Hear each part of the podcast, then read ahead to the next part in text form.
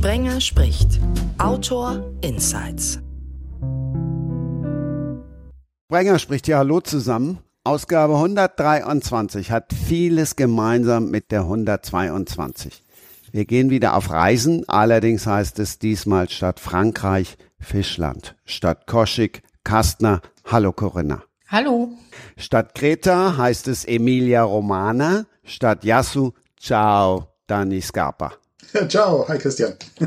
Und statt Segel setzen heißt es in die Pedale treten. Statt auf die Yacht gehen wir aufs Bike. Hallo Moni Sattler. Hallo. So, da haben wir wieder zweimal Krimi und einmal Sport. Wobei Moni, du wärst ja auch fast beim Krimi gelandet, beim echten sogar. Ja, ähm, du meinst wahrscheinlich, weil ich ähm, aufgewachsen bin und ähm, wahrscheinlich zu viel James Bond geschaut habe und ich wollte eigentlich ähm, zum Bundesnachrichtendienst und habe äh, globale Sicherheit, internationale Sicherheit studiert mit dem Fokus auf nukleare Waffen im Iran und Nordkorea. Ähm, James Bond wurde leider nix, BND wurde nix, ähm, aber ich habe dann für den Internationalen Währungsfonds gearbeitet und für die Weltbank in den USA. Boah, da bleiche ich in, in, in Ehrfurcht. Äh, und, und vor allem ist ja auch nützlich. Also mein, über, über nordkoreanische Nuklearwaffen kann man nie genug wissen in diesen Tagen. Ja, genau deswegen habe ich dann auch Sport studiert danach, weil es mir ein bisschen zu heikel wurde. Ähm, ja, äh, meine Karriere in der Hinsicht ging dann äh, zu Ende in bezüglich internationaler Sicherheit und habe mich dann sehr den Sport ähm, konzentriert und habe dann Sport studiert. Das war dann leichtere Kost, nenne ich es mal. Also ich, ich kenne einen Autorenkollegen, der hat ähm, Archäologie studiert, weil er sich immer vorgestellt hat, das hat ganz viel mit Schlapphut und Peitsche zu tun. Und er musste dann auch feststellen, mhm. dass die Realität irgendwie anders aussah. Ist dann lieber Autor geworden. Ja. ja, habe ich auch festgestellt. Ich habe neulich ein total spannendes Buch gelesen, das äh, in Korea teilweise spielte. Ähm, ich habe peinlicherweise jetzt vergessen, wie es hieß, aber es hat mir super gut gefallen und ich, äh, ich hätte nicht gedacht, äh, weil ich so bekennende Schauplatzleserin bin, ähm, dass mich das mhm. überhaupt interessiert. Aber ich, mein Mann hat es mir in die Hand gedrückt und ich war so gefesselt und so fasziniert auch von den Zuständen, die da herrschen. Meine, man weiß ja so einiges, aber äh, das, was da so alles angesprochen wurde, hätte ich nie für möglich gehalten. Also von daher gesehen hätte ich das auch super spannend gefunden, ähm, das zu studieren, wenn ich damals vor vielen, vielen, vielen, vielen Jahren vor der Wahl gestanden hätte. Ja, das ist immer so eine Sache mit dem Studium. Ne? Man, man weiß ja eigentlich nie so ganz, was so im Leben auf einen zukommt und ähm, auch die, die, die Zukunftsentwürfe, die man von sich selber hat und so, das divergiert ja dann später auch also oft sehr, sehr, sehr, sehr auseinander. Also bei mir war das auch so, dass ich ähm, ja, also ganz, ganz harmlose Dinge, so wie ähm, Kommunikationswissenschaft und Geschichte studiert habe und äh, hatte da eigentlich auch jetzt ähm, nicht wirklich einen Plan, als es, als es angefangen hat. Dass ich da mal später Autor werde, war eigentlich nie so geplant. Ich meine, bei dir, nee. ist es ja, glaube ich, so, dass du eher aus dem Sport kommst und ähm, das Buch geschrieben hast aus deiner Erfahrung raus, oder? Genau, also das ist tatsächlich auch mein zweites Buch. Ähm, mein erstes Buch ging über mein Leben, wo ein bisschen auch mit diesen ähm, ja, internationale Sicherheit, dass ich Sport studiert habe. Dann wurde ich Unternehmensberaterin, hatte meine Midlife Crisis mit 30. Darüber ging mein erstes Buch. Und ja, das zweite Buch ist tatsächlich entstanden dadurch, ich bin über die Alpen gefahren und ja, wollte erzählen und andere inspirieren, das Gleiche zu tun. Wie war es bei, bei dir? Ähm, also mein Buch spielt ja auch jenseits, ähm, oder meine Bücher spielen auch jenseits der Alpen äh, in Italien. Ähm, aber tatsächlich ist die Alpenüberquerung macht nur einen ganz kleinen Teil davon aus. Die Geschichte spielt dann entweder in Deutschland oder in Italien. aber mit der Alpenüberquerung selber habe ich, hab ich nichts am Hut. Wäre mir, glaube ich, zu anstrengend. Also mit dem Fahrrad zumindest. Da kommen wir gleich zu. Ich sag euch nur ganz kurz, welches Buch Corinna garantiert gelesen hat. Ich habe es auch gelesen. Grade, Mich hat es fasziniert. Der Stern ja. des Nordens, liege ich Ganz richtig? genau. Ganz genau. Ich habe es gerade selber äh, gefunden, hätte es auch eben noch nachgeschoben. Das war wirklich unglaublich, dieses Buch. Also toll. Kann ich jedem nur empfehlen. Corinna, bist du denn irgendwelche Umwege gegangen, um da nochmal drauf zurückzukommen? Oder hattest du früher auch einen anderen Traum? Ähm, also ich habe schon immer gerne geschrieben. Ähm, ich habe angefangen mit mit zwölf so meine ersten Geschichtchen zu schreiben. Die hatten allerdings immer nur so ein paar Seiten und dann fehlte der Mittelteil und das Ende und von Spannungsbogen hatte ich auch noch nichts gehört. Aber ähm, ich habe nie wirklich damit gerechnet, dass ich irgendwann mal was veröffentliche. Ähm, das ist erst viel, viel, viel, viel später gekommen. Also äh, als Traum, ich wäre gerne Fotografin geworden als Kind. Ähm, letztendlich bin ich dann in meinem Brotjob in der Verwaltung gelandet ähm, und habe so ein bisschen das Schreiben, das dann nach und nach kam, so als Ausgleich für den doch eher trockenen Job betrachtet, so dass ich halt meine Abenteuer auf andere Weise erleben kann. Hm, kann ich sehr gut nachvollziehen. War bei mir ähnlich eigentlich. Ich hatte auch so ähm, mit, mit acht oder neun habe ich meinen, meinen Eltern, das weiß ich noch, saßen wir beim Abendessen und ich habe denen erklärt, dass ich später mal Schriftsteller werden möchte. Die sind da ein bisschen blass geworden, weil das klingt ja irgendwie nach klassisch brotloser Kunst. Und, aber das hat mich damals schon sehr fasziniert, das Geschichten erzählen. Ähm, hab das aber dann ganz aus den Augen verloren und wollte dann ganz andere Sachen machen. Und ähm, lustigerweise hat es sich dann genau dahin entwickelt. Und das meinte ich eben vorhin, dass man manchmal auch gar nicht absehen kann, also wie es dann, in welche Richtung es dann letztendlich geht. Das äh, stimmt total, das kann man gar nicht. Also ähm, bei mir haben sich schon als Kind ganz, ganz viele Gesch Geschichten im, im Kopf abgespielt. Also wie gesagt, mhm. auch die hatten kein, kein, keine in dem Sinne Romanqualität, ähm, aber das waren immer Dinge, die ich vor mich hingesponnen habe, schon als, als Grundschulkind quasi. Ähm, und das hat sich eigentlich mein ganzes Leben lang ähm, bis heute noch so aufrechterhalten, auch ähm, neben dem Schreiben an sich dass sich immer irgendwo irgendwas abspielt, dass die Fantasie nie abschaltet. Ja, kann ich absolut bestätigen. Und es ist auch was, was Gutes auf der einen Seite, weil man natürlich immer Ideen hat, um neue Geschichten zu entwickeln und zu schreiben. Aber ist auch manchmal, also hat auch so eine dunkle Seite, ne? Weil manchmal, was weiß ich, wenn ähm, die Tochter ist unterwegs und kommt nicht nach Hause, und dann äh, fängt die Fantasie natürlich auch an zu arbeiten. Das ist dann weniger günstig. Ja, das kann ich mir vorstellen. Honig, bei dir war es ja nicht ganz so einfach. Das wäre ja eher so, eher was Spießigeres gewesen, was sie da alle wollten. Und du musstest ja Familie und Freunde tatsächlich richtig überzeugen, bevor du dann selber in ein Loch gefallen bist. Ja. Ja, ähm, ich hatte so, ich glaube, so zwei ähm, ja, wie nennt man das denn, ähm, Erfahrungen gemacht, wo ich dann mich entscheiden musste, ob ich den gesellschaftlichen Normen ähm, folge oder mein eigenes Ding durchziehe. Ähm, das erste Mal war tatsächlich, als ich ähm, entweder eine steuerfreie Karriere bei der Weltbank machen äh, wollte oder Profi-Radsportler. Und klar, Familie, Freunde meinten eher ähm, Weltbankkarriere, logisch. Ähm, ich habe mich dann doch für die Profiradsportkarriere entschieden. Bin nach Deutschland, in, zu dem Zeitpunkt habe ich in den USA gewohnt, bin nach Deutschland gezogen oder gegangen und habe genau drei Monate lang Bundesliga bin ich gefahren, um festzustellen, dass es nicht ist, was ich wollte.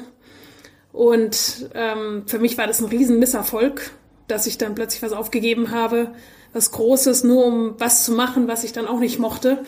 Und habe mich dann entschieden, Sport zu studieren in den USA und wollte dann was Großes im Sport machen. Ähm, zwar Schreiben in dem Zeit, zu dem Zeitpunkt war noch nicht, ähm, noch nicht angesagt. Ähm, ich wollte vielleicht in Richtung Coaching oder so gehen, hat sich aber dann nicht erübrigt und dann wurde ich ja Unternehmensberaterin, weil ich dann wieder auf den normalen Karriereweg ähm, gehen wollte, ähm, dadurch, dass ich es ja schon mal nicht geschafft habe. Äh, habe zuerst in der Schweiz äh, gearbeitet, dann in Australien ja, und dann mit 30 äh, ist wieder so ein, wie so ein Punkt gekommen, habe gedacht, nee, das ist nicht das, was ich machen möchte. Und habe ja alles aufgegeben, habe zu dem Zeitpunkt in Melbourne gewohnt, alles aufgegeben und mit dem Fahrrad nach Spanien gezogen. Und dort, ähm, ja, um herauszufinden, was ich in meinem Leben machen möchte.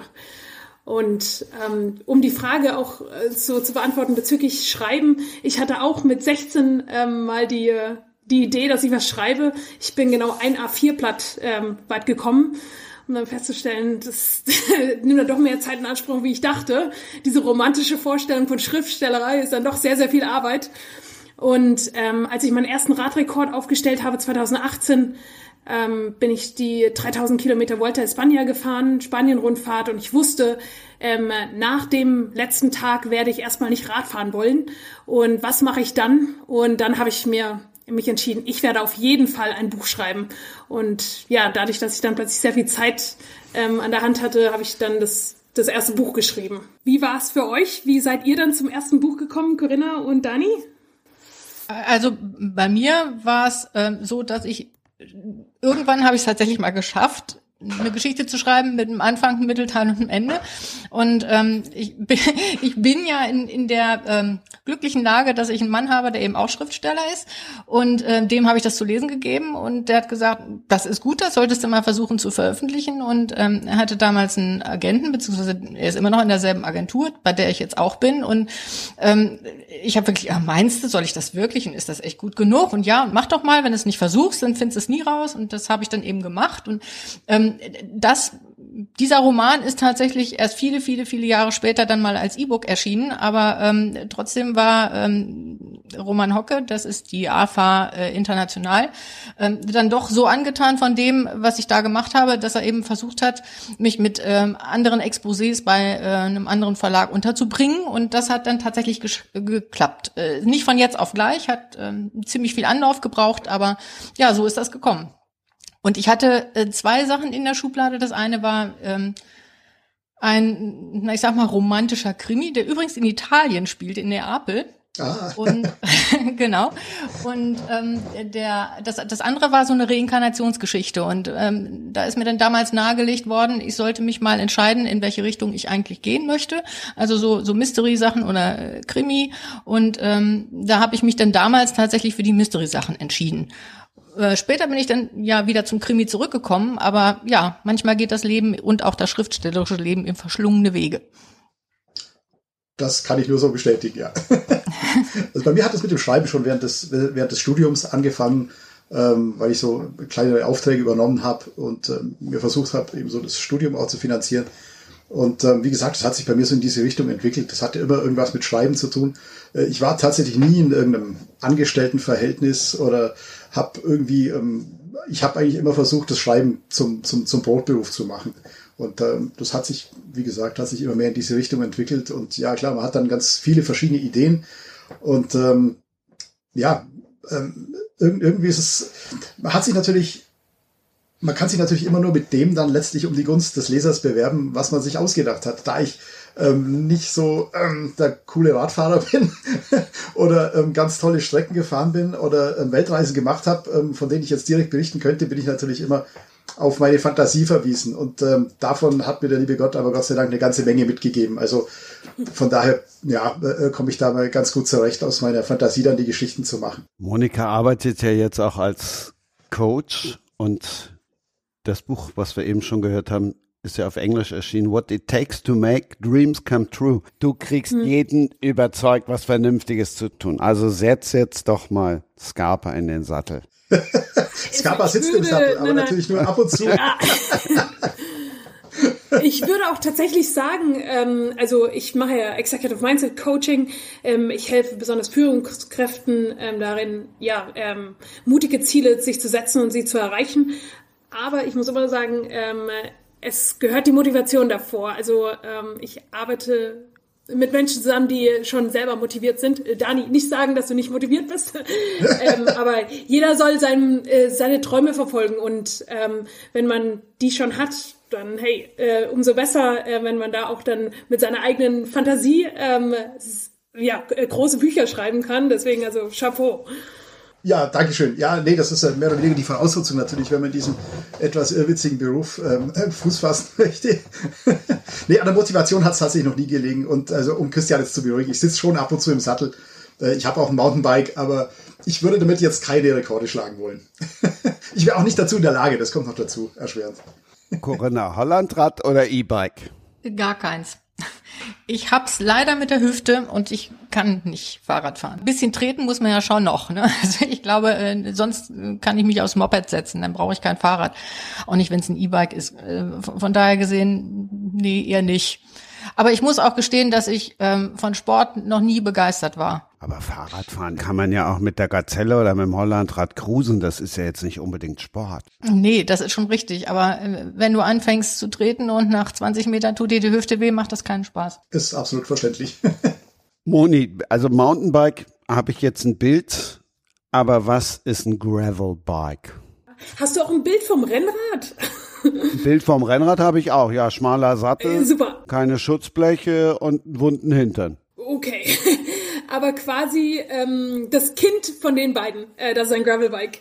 Ähm, also es sieht, wenn du dir ein Gravelbike anschaust, sehr nach einem Rennrad aus. Es unterscheidet sich wirklich in den Details in der Hinsicht. Ähm, man kann halt dicke Reifen drauf fahren, also wirklich schon Mountainbike-Reifen, wenn man will, und damit ins Gelände fahren. Also man ist trotzdem schneller wie ein Mountainbike, ähm, langsamer wie ein Rennrad ähm, und es hat die Funktion, dass man einfach ja mehr als eine Straße fahren kann. Siehst du, bei mir geht schon wieder der Autor, fängt schon wieder an, Geschichten zu schreiben. Ähm, ich mache ja auch ab und zu Kinderbücher und ich frage mich jetzt gerade, wie die Geschichte wäre, wenn sich das Rennrad und das Mountainbike kennenlernen und wenn die sich ein bisschen näher kommen und dann so ein cooles Gravelbike dann dabei rauskommt, ja, wenn es ganz genau. groß ist, dann. ja, vielleicht später mal. ja.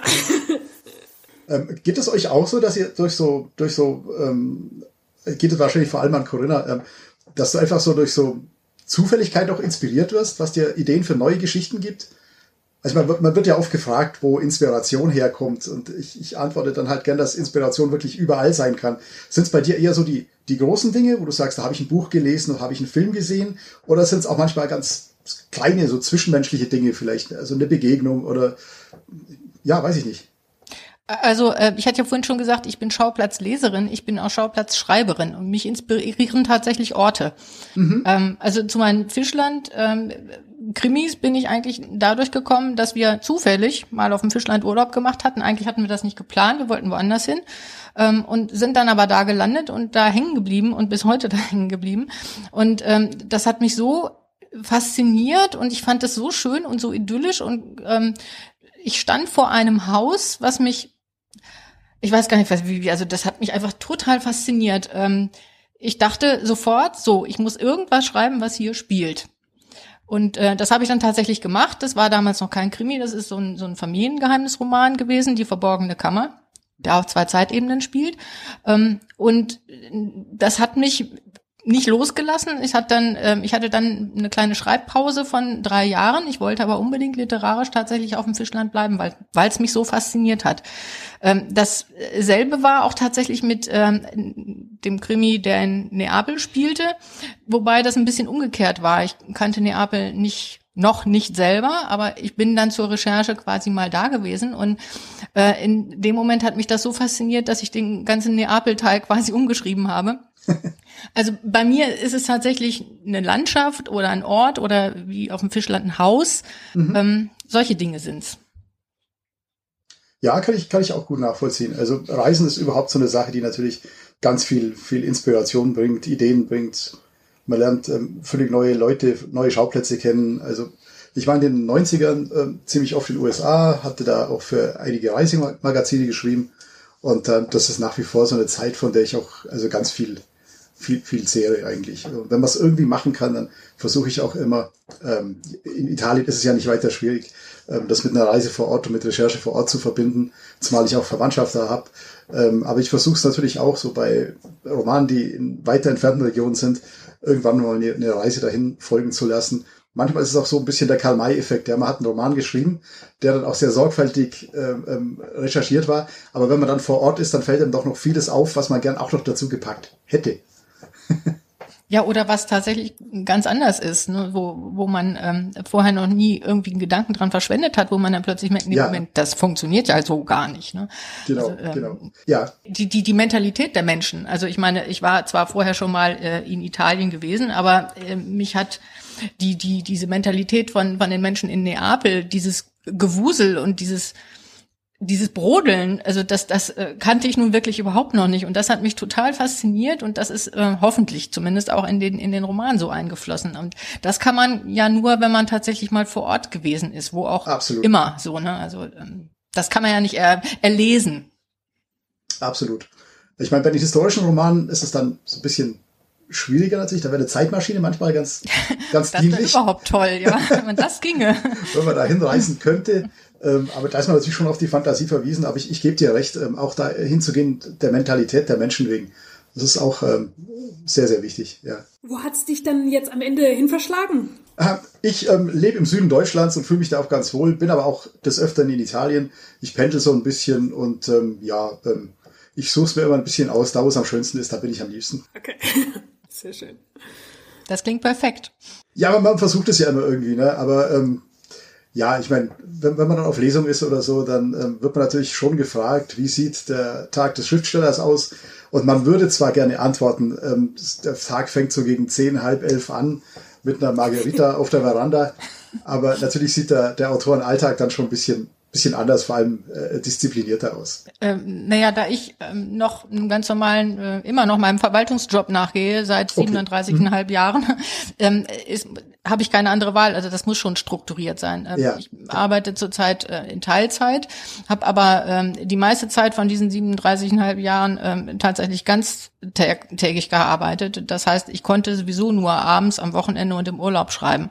Und da ähm, muss man sich zwar auch schon manchmal ein bisschen treten, weil man so nach so einem Tag ist man ja auch manchmal so ein bisschen geschafft, ne? aber ähm, man, man hatte eben nur bestimmte Zeit zur Verfügung und das muss Mhm. man irgendwie da reinquetschen. Ich habe meinen allerersten Roman, den ich also tatsächlich ähm, veröffentlicht habe, ähm, eigentlich in, in reiner Wochenendarbeit geschrieben, ein ganzes Jahr lang, weil da war ich ziemlich eingebunden in diese Reise äh, Journalismusgeschichten und auch für diverse Magazine, für die ich geschrieben habe, ähm, sodass tatsächlich nur die Wochenenden blieben, um, um ähm, fiktional zu schreiben. Und ich habe dann wirklich ein ganzes, ganzes Jahr lang immer nur an den Wochenenden diese Geschichte weitergesponnen. Wusste auch gar nicht, ob es dann letztendlich einen Verlag äh, geben wird, der mir das, der mir das Ding dann abnimmt. Und ähm, das hat sich zum Glück gut entwickelt. Die, die wollten das dann auch haben und haben es gedruckt. Da bin ich bis heute ganz dankbar dafür. Denn so ein ganzes Jahr ähm, alle sämtliche Wochenenden auf Sand zu setzen, das wäre doch ein bisschen schade gewesen. Das stimmt, ja. Und wer weiß, ob man dann äh, sich anschließend gesagt hätte, hm, jetzt einmal schief gegangen, ob man dann noch so, so die, die, die, die Euphorie gehabt hätte, ich versuche es jetzt nochmal. Ähm, Ja, ich immer glaub, mit der ich- Gefahr, es geht einem vielleicht wieder so, es klappt nicht oder so. Ja, das ist natürlich, ähm, das gehört ja leider Gottes auch zu diesem, zu diesem Beruf, auch ähm, in der Lage zu sein, auch Niederlagen oder Ablehnungen einzustecken. Aber es ist, soviel ich weiß, von Michael Ende des, der Ausspruch überliefert, Erfolg sei eine Porto-Frage. Das stimmt, ja. Also damals zumindest noch. Damals zumindest, genau. Aber ich glaube, es ist äh, schon schon äh, relativ schwierig, wenn es halt gleich am Anfang überhaupt nicht klappt und nicht klappt und nicht klappt. Und dann braucht man, glaube ich, schon schon sehr viel Stehvermögen, um da einfach ähm, nicht aufzugeben. Ich glaube, es ist eine Mischung aus beidem. Stehvermögen, Durchhaltevermögen auf der einen Seite und Kritikfähigkeit auf der anderen Seite. Ähm, also schon, schon auch, also auf die, also wenn man dann mal Feedback bekommt vom Verlag, also oftmals bekommt man ja Manuskripte auch nur zurückgeschickt, ohne dass sie groß kommentiert werden. Das geht wahrscheinlich auch bei dem, bei der Menge an, an Manuskripten, die in den Verlagen eben so eintreffen, geht es wahrscheinlich auch gar nicht anders. Aber ähm, wenn, wenn sich dann mal ein Lektor die, die Mühe macht, äh, Kritik zu üben, dass man die auch wirklich versucht zu verinnerlichen und gleichzeitig aber nicht sich zu sehr verunsichern lässt und es immer wieder weiter versucht. Man wird ja auch manchmal gefragt von, von jungen Autoren, worauf es ankommt und dann antworte ich schon gern, dass es diese Mischung eigentlich ist aus, aus Durchhaltevermögen und einem gewissen Maß an Sturheit auf der einen Seite, auch das, das Festhalten an der eigenen Überzeugung, dass man es kann, dass man die Geschichte erzählen kann und auf der anderen Seite eben auch die, die Fähigkeit, auch mal Kritik hinzunehmen und sie auch umzusetzen. Das ist so eine, so eine, so sind zwei Seiten derselben, derselben Münze, aber eben ganz, ganz schwer zu gewichten, finde ich. Also, wenn man zu viel Kritik annimmt, dann äh, fällt man auch, verfällt man ganz schnell eben in, in das Muster, dass man ähm, zu verunsichert ist, was man eigentlich machen will. Äh, und wenn man zu überzeugt von, sein, von seiner eigenen ähm, Schreibe und von seinen eigenen Dingen ist, die man macht, ähm, kann es natürlich auch wieder schiefgehen. Also ich glaube, es ist immer die Mischung aus beiden, die den, die den Erfolg letztendlich ausmacht. Das auf jeden Fall. Wobei ich habe sehr lange gebraucht, um sowas ganz Einfaches zu verinnerlichen, wie man kann es nicht jedem recht machen. Und ähm, Stimmt, absolut.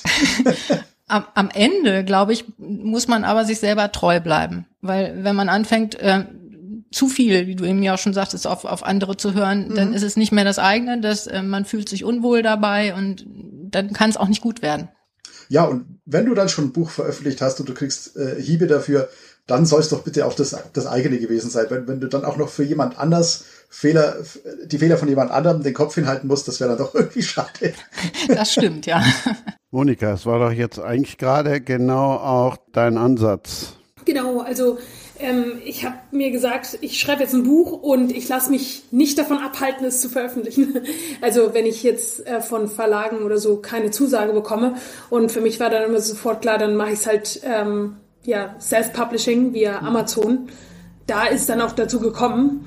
Ähm, für mich war eher das Gefühl eigentlich mal ein eigenes Buch in der Hand zu haben, als dass ich es jetzt irgendjemand anderes gebe. Es war wirklich für mich so, wie ähm, du, Corinna, auch gesagt hast. Und Corinna hat ja gerade auch gesagt, dass man es nicht jedem recht machen kann. ähm, am Ende des Tages ist ähm, Life is too short to live for others. Ähm, also man, vor allem wenn man eine Leidenschaft hat, ähm, die nachgehen. Ähm, ansonsten ja, geht man plötzlich die Leidenschaft anderer nach. Hast du zu deinen Büchern auch Feedback bekommen von Lesern, die sich, die sich inspiriert fühlten, die auch gesagt haben, äh, ich habe das gelesen, das hat mir so gut getan und ich habe auch versucht, meinem Leben eine neue Richtung zu geben? Also tatsächlich äh, war Feedback zum Beispiel, dass jemand äh, sich beschwert hat. Ich habe um zwei Uhr nachts eine E-Mail bekommen von einem Leser, hat gesagt, danke Moni, jetzt hast du mir meine Nacht versaut, weil ich das Buch zu Ende lesen musste. Ähm, Aber das ist und, doch ein tolles ähm, Kompliment. Ja, es war sehr überraschend, sehr positiv überraschend. Ähm, es hat mich sehr gefreut natürlich. Ähm, aber ich lege es auch zum Beispiel meinen Coaching-Clients immer zu Herzen, ähm, auch das Buch zu lesen, eher zu zeigen, dass ähm, wie man mit Scheitern umgeht mit Misserfolgen umgeht und trotzdem wieder aufsteht und weitermacht. Und äh, tatsächlich bringen manche meiner Coaching-Clients dann auch mein Buch mit und mit überall so Notes, ähm, also wirklich überall markiert und unterstrichen und zitieren meine eigenen Worte mir zurück. Ähm, das ist natürlich auch, also das sagt mir dann aus, dass ich ähm, auch wirklich die Menschen wirklich zutiefst anspreche und dass sie sich ja, ähm, vielleicht auch wiederfinden in dem Buch. Und das ja. ist für mich das Wichtigste.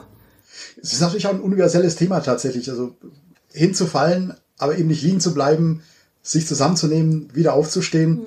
Ähm, da sprichst du, glaube ich, auch was an, was natürlich ganz, ganz, woran allen Menschen eigentlich gelegen ist. Und ähm, das ist natürlich schon ein wirklich, wirklich gutes und universelles Thema. Ähm, auch beim Schreiben geht es darum, also, wir haben es gerade vorhin ja, ja gesagt. Genau. ja. Also Respekt, äh, wenn, äh, wenn du ein Skript schreibst und es wird vielleicht nicht angenommen, was du danach damit machst oder ob du ein neues Thema anfängst. Wie äh, hattest du da schon mal oder was ist deine Erfahrung damit? Also glücklicherweise wurde eigentlich alles, was ich irgendwie geschrieben habe, dann auch später gedruckt. Oh mega. Klasse. ähm, also selbst das, was in, in den Anfangszeiten dann, dann abgelehnt wurde, konnte ich dann später doch ähm, irgendwie doch noch versilbern. Also das, da, da hatte ich es wirklich ganz gut. Aber ähm, deswegen war ja trotzdem zunächst mal die Enttäuschung da. Ich wusste ja nicht, dass es sich dann später mal anders entwickeln wird. Ähm, und, und da, ja, ist es natürlich schon so, dieses, dieses Hinfallen, nicht liegen bleiben, aufstehen, das ist schon was, was man, was aber, glaube ich, jeder, der freiberuflich tätig ist, in irgendeiner Art und Weise verinnerlicht hat. Denn letztlich geht es ja immer darum, deine individuellen Talente und ähm, ja, die Sachen, die du einfach so bekommen hast, aus denen du was machen möchtest, ähm, anzuwenden, zur Anwendung zu bringen, irgendwie umzusetzen, das unter die Leute zu bringen. Und das ist natürlich auch ein, ähm, schmerzhafter Prozess manchmal. Also auch, ein, also auch eine Lernkurve, die man da, die man hinter sich lässt, ähm, Dinge, die man vielleicht später dann anders gemacht hätte. Ähm, und das gehört ja immer wieder zu, wirklich ähm, Niederlagen einzustecken und trotzdem weiterzumachen. Ähm, ich denke mir immer, solange die Tendenz stimmt, solange man das Gefühl hat, auf dem richtigen Weg zu sein, bestärkt einen das natürlich auch auf seinem, auf seinem Weg. 100 Prozent äh, stimme ich dem überein. Ja, dass Erfolg eigentlich ähm, nicht irgendwie der perfekte Weg ist, sondern eigentlich der entsteht, wie schnell man und wie oft man aufstehen kann vom Misserfolg, mhm. vom mhm. Scheitern. Ja, hat auch was mit Charakter zu tun, ne?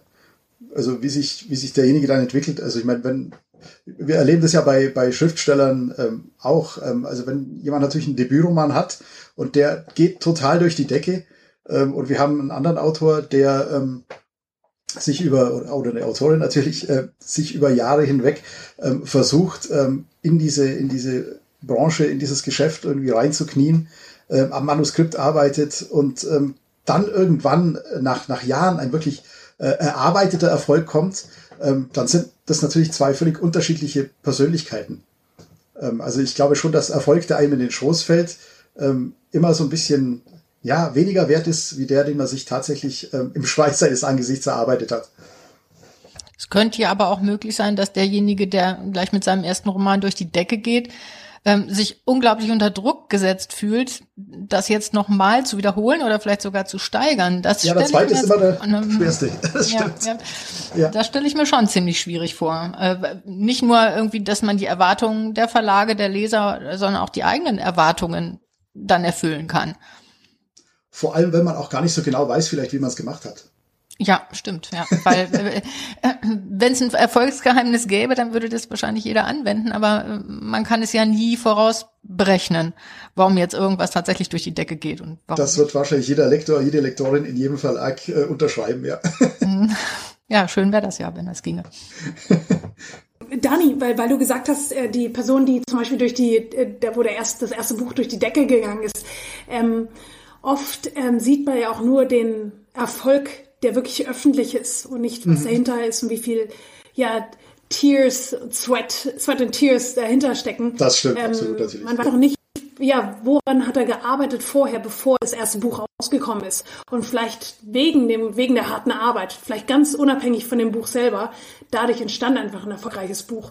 Deswegen ähm, ja, es kann sein, dass ähm, etwas super leicht fällt, aber ähm, oft ist da auch eine Geschichte dabei, die vielleicht gar nicht erzählt wurde und dann erscheint es so, dass alles ja easy ähm, von der Hand äh, gelaufen ist. Das, das stimmt absolut. Ja, ja, klar. Nee, wollte auch natürlich niemandem zu nahe treten. Ich meinte nur eben ganz, ganz grundsätzlich ist es natürlich schon so, dass die, die, ähm, die, die Früchte, die in den Schoß fallen, natürlich andere sind als, als die, die, die man sich tatsächlich erarbeiten musste. Und ich meine jetzt gar nicht so sehr mit Schreiben. Ich meine, bei dir war es ja auch so, du musstest dich erst über diverse Pässe quälen, bis du an den Punkt kommen konntest, wo du, wo du sagtest, ich kann jetzt, ich bin jetzt in der Lage, eine Geschichte zu erzählen. Und ähm, auch dahin muss man ja erstmal erstmal reifen und erstmal hinkommen.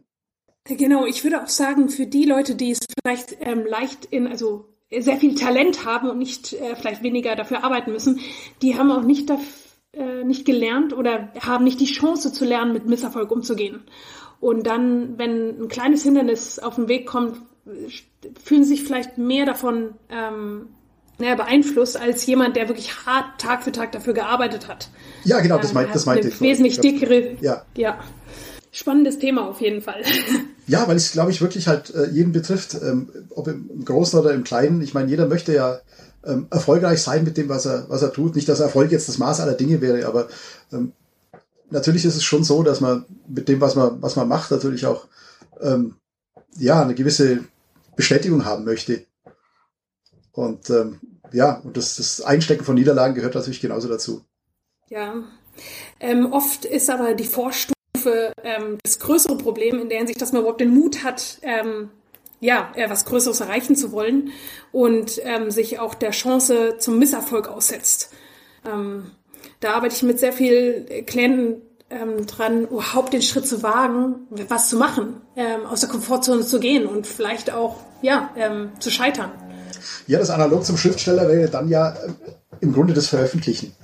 Ähm, also man, ich, ich habe auch schon ähm, so Schreibcoachings gemacht und ähm, da wird man dann schon öfter gefragt, wann der geeignete Zeitpunkt ist, um an die Öffentlichkeit zu gehen oder überhaupt mal. Also ich hatte da Leute sitzen, die wirklich sehr, sehr talentiert waren, die aber einfach nicht den Mut aufgebracht haben, das jetzt jemanden mal außerhalb der Familie mal jemanden lesen zu lassen. Und ähm, den muss man tatsächlich haben. Also diesen Schritt muss man dann schon gehen, dass man sich mit seinen, mit seinen Sachen halt so weit öffentlich macht. Man macht sich auch angreifbar. Ähm, Gerade wenn man was geschrieben hat oder wenn man ein Buch über was schreibt, äh, so wie bei dir, Moni, was einem sehr am Herzen liegt, was, was man persönliche Erfahrungen, die man gemacht hat, die man in so einem Buch auch beschreibt, dann ist es ja auch was sehr Persönliches und man trägt da sein Herz ja ganz, ganz offen vor sich her. Und ähm, Kritik tut dann natürlich auch weh. Und ähm, das ist, ich merke das dann schon bei, bei, bei jungen Autoren, die vor dem, äh, vor diesem Punkt da wirklich Angst haben. Was passiert, wenn ich damit jetzt ähm, an, die, an die größere Öffentlichkeit gehe? Ähm, wie gehe ich dann auch mit, mit Kritik um? Ähm, also das ist schon was, was sehr Persönliches auch, Schreiben überhaupt. Und dieser Schritt, ähm, den Mut zu haben und es öffentlich zu machen, ist, glaube ich, so, so ein bisschen bei, bei der schreibenden Zunft das, das Pendant zum, zum Unternehmer, der versucht, ähm, was, was Größeres oder anderes zu machen. Kommt auch, ähm, finde ich, auf die Art der Kritik an, weil ähm, es gibt so eine und so eine Kritik. Ja, ähm, äh, ich habe zum Beispiel, da war ich dann vielleicht etwas naiv mit einer Art der Kritik bei mir, als ich anfing, äh, nicht gerechnet. Aber ich habe um die Ohren gehauen bekommen, ich hätte ja nur veröffentlichen dürfen, weil man mein Schriftsteller sei. Okay, das ist aber billig, ja. Das, ja, also aber so, solche Art, also jetzt nicht wortwörtlich sowas, aber eben auch in, in, in dieser Art äh, Kritik, die, sage ich jetzt mal, so ein bisschen unter die Gürtellinie geht, ähm, auch da habe ich ein bisschen länger zugebraucht, denn das einfach nicht ernst zu nehmen und zu sagen, okay, ähm, das ist jetzt nicht die Kritik, die ich mir anziehen muss, sondern ähm, das ist, ist, ist nichts Fundiertes. Ähm, das tut zwar auch weh, äh, mhm. im ersten Moment, aber das kann man dann äh, schon irgendwo äh, besser wegstecken, sage ich mir jetzt mal, als Sachen, wo man äh, denkt, oh Mensch, ja, hm, da hättest du ja mal wirklich dran denken sollen. Das äh, hättest du besser machen können und dieses äh, war jetzt nicht so gut oder ähm, ja, also es gibt diese unterschiedlichen Arten von Kritiken, mit denen man umgehen muss und ähm, ich hoffe mal, ähm, dass ich die, die wirklich fundierte Kritik ähm, schon gelernt habe anzunehmen, obwohl auch mir das schwer gefallen ist. Ich gebe es ja zu. ähm, so, äh, weil es kommt erstmal so die Abwehr. Wie, ich habe doch alles gut gemacht. Ne? So, also es haben so und so viele Leute gelesen, so und so viele Leute, der Lektor war dabei und äh, ich war dabei und der, mein, mein Mann, der ja nun auch ein bisschen Ahnung hat vom Schreiben, äh, noch viel, viel mehr als ich, war dabei und alle fanden es toll. Und jetzt kommt jemand und sagt, nee, es ist aber nicht alles toll. Und dann, dann zu begreifen, ja, vielleicht ist da ja was dran. Also das hat mich auch schon so ein bisschen Lernprozess gekostet. Ja, kann ich gut verstehen. Aber ich meine, da eine gewisse innere Abwehr zuerst mal zu haben, ist ja auch ganz, ganz nachvollziehbar. Ich meine, man gibt das Manuskript ja im Grunde im bestmöglichen Zustand ab. Keiner von uns sagt ja, ach nee, da habe ich jetzt nur 50 Prozent und so gebe ich es jetzt ab, sondern man gibt ja wirklich immer 100 Prozent. Und dann geht's ins Lektorat und der, der Lektor guckt sich's nochmal an und guckt auch noch, wo man, wo man noch was, was verbessern kann, noch ein bisschen was rauskitzeln kann. Und dann geht's nochmal zurück zu dir und du guckst dir ja nochmal das ganze Ding an. Ja. Und man kann ja wirklich dann guten Gewissens sagen, dass man das Manuskript im denkbar besten Zustand abgegeben hat. Und wenn dann Kritik kommt, ähm, ist es, glaube ich, eine ganz normale, äh, äh, natürliche Reaktion, zunächst mal zu sagen, nee, Moment mal, das passt alles. ja, und es steckt ja auch das Herzblut, also das eigene Herzblut Absolut. steckt ja irgendwie auch drin. Und ähm, so, ähm, man fühlt sich ja vielleicht auch, wenn es ungerechtfertigt ist, aber so, so ein Tick angegriffen. So ähm, muss ja gar nicht so gemeint gewesen sein, aber das so die erste Reaktion ist, das zumindest wie gesagt war bei mir so ein, so ein, so ein Lernprozess. Mhm. Mhm. Dass nicht jeder, Zeit ähm, man ein bisschen dickhäutig ja, dann. Ne? Ja, klar. Mhm. Und wisst ihr, warum Corinna eingeladen ist? Nicht, weil ihr Mann Jörg auch schon dreimal dabei war, sondern weil sie gleich ihren neuen Fischland vorstellt und uns als erstes erzählt, da haben wir dann noch eine Parallele, zur vorherigen Ausgabe, warum sie auch zwei Jahre gebraucht hat. Heike Koschik, aka Sophie Bonnet, hat uns in Ausgabe 122 erzählt, dass der Karl Lagerfeld an der langen Pause schuld war. Statt einem Jahr mussten die Fans zwei Jahre auf den neuen Krimi warten, wie bei Corinna Kastner jetzt auch. Bei dir gab es andere Gründe. Welche? Eine sehr persönliche, familiäre Angelegenheit. Ich habe ähm, einfach in der Zeit nicht geschafft, irgendwie was Vernünftiges zu Papier zu bringen, weil ich mit vielen anderen Dingen im Herzen und im Kopf beschäftigt war. Und ähm, man, man muss Herz und Kopf frei haben, um zu schreiben, und das konnte ich in der Zeit nicht. Deswegen hat es so lange gedauert. Bisschen was war ja dann auch bei Facebook zu lesen. Unter anderem gab es ja dann auch noch einen Umzug obendrauf ja, das hatte damit aber dann nichts zu tun. Also äh, es war es war wirklich äh, ne eine sehr schwere Zeit für mich ähm, mit meinen Eltern und ähm, Pflegebedürftigkeit und es war schwer und ich konnte in der Zeit ich konnte nicht schreiben. Also äh, mir mir fiel nichts ein. Ich hatte einfach nicht den Kopf frei. Ich wollte mich in der Zeit auch um andere Dinge kümmern ähm, und zwar mit dem ganzen Herzen kümmern und da blieb für nichts anderes Zeit. Finde ich sehr, sehr nachvollziehbar. Ich meine, Schreiben hat ja immer auch viel ganz mit, mit inneren Stimmen zu tun. Ne? Ja. Und ähm, es gibt durchaus Phasen im Leben, also das ging mir auch schon so, wo man die eben nicht hört. Ja, wo du eben nicht dieses stille Plätzchen in dir findest, ähm, wo sich eine Szene entwickeln kann, wo sich Handlung entwickeln kann, wo sich generell Fantasie irgendwie entfalten kann. Und ähm, da ist es dann, glaube ich, auch besser, eine Pause einzulegen. Auf jeden Fall. Also sehr, sehr nachvollziehbar ich, ich war auch, muss ich sagen, sehr dankbar und bin auch äh, immer noch dem Verlag sehr dankbar, dass die sich einfach ein Jahr lang geduldet haben, weil ähm, ich bin halt gefragt worden, eben äh, genau wie du Christian ja schon gesagt hast. Ähm, bisher war es halt immer der Jahresrhythmus und ähm, ich habe denen erklärt, warum es gerade nicht oder nur sehr, sehr schwierig wäre. Und dann haben die gesagt, gut, dann warten wir ein Jahr und äh, melden Sie sich, wenn Sie wieder können. Und da bin ich, bin ich sehr, sehr froh, dass ähm, ich diese Freiheit bekommen habe. Das ist nicht selbstverständlich. Echt nicht? Ich habe jetzt gedacht, das wäre selbstverständlich. Nein, das ist nicht selbstverständlich, denn auch ein Verlag ist ähm, ein, ein Unternehmen, das Geld verdient. Moni, lass es uns mal auf den Sport übersetzen. Bist du dann nach einem Jahr auch raus und weg vom Fenster? Ähm, ich bin ja kein Profi-Sportler. Ich kreiere meine eigenen ähm, Projekte in der Hinsicht. Und ähm, klar, äh, wenn man in der Industrie drin ist dann und die Kontakte pflegt, äh, dann ist natürlich leicht wieder reinzukommen. Und ich glaube, da kommt es dann auch drauf an. Ähm, und leistungstechnisch, also ich werde auch nicht jünger. deswegen, also jetzt äh, Profi wäre eh für mich jetzt ausgeschlossen. Äh, dadurch, deswegen suche ich mir einfach, äh, wenn dann Projekte, wo ich weiß, dass ich äh, ja, die noch reißen kann. Ist es denn so, Danny, weil du ja auch eine Serie schreibst, dass ja. der Verlag dann auch sagt, wenn jetzt nicht im nächsten Jahr was kommt, dann wollen wir nicht mehr? Ähm, boah, schwierig. Also ich, natürlich sind die, also wie Corinna schon sagte, klar, ist ein Verlag natürlich ein Wirtschaftsunternehmen, das auch äh, versucht, auch in diesen Zeiten, ähm, in diesen schwierigen Zeiten, in denen wenig gelesen wird und Papier viel kostet, trotzdem Gewinne zu erwirtschaften. Äh, natürlich ähm, ist dem Verlag dann schon ein vorgegebener Rhythmus am liebsten. Das kann ein halbes Jahr sein, kann ein Jahr sein, kann auch ein bisschen länger sein. Ähm, aber also ich, ich schätze eigentlich ähm, die Menschen, mit denen ich da zusammenarbeite, alle so ein, dass wenn ich jetzt, wenn es ein Problem anstünde, äh, in der Art, wie Corinna das vorhin charakterisiert hat, ähm, also wo du eben auch aufgrund von, von einer gewissen physischen oder mentalen Überlastung äh, nicht in der Lage bist, jetzt ähm, einfach ein wirklich gutes Buch zu schreiben oder einen packenden Roman zu schreiben, dann wäre ja keinem gedient, wenn der Verlag auf Biegen und Brechen sagen würde, und wir wollen jetzt aber trotzdem die Deadline haben. Also ich denke, die würden einem schon alle entgegenkommen. Aber klar, natürlich geht der Verlag damit ein gewisses Risiko ein. Ich glaube jetzt nicht, dass die dann sagen würden, nee, dann wollen wir überhaupt nicht mehr. Aber klar, die fahren dann ein gewisses Risiko, weil natürlich der Buchhandel wartet auf den nächsten Band und der Slot ist irgendwie dafür eingeplant. Und ähm, die Regalmeter in den Buchhandlungen werden auch immer weniger. Und wenn man da schon Plätzchen reserviert hat, dann möchte man das natürlich gerne halten. Aber letztendlich, letzten Endes ist es ein, ein kreativer Beruf und du kannst es einfach nicht erzwingen. Oder doch? Ich würde sagen, nein. Also zumindest habe ich es bei mir gemerkt, dass es, dass es nicht ging.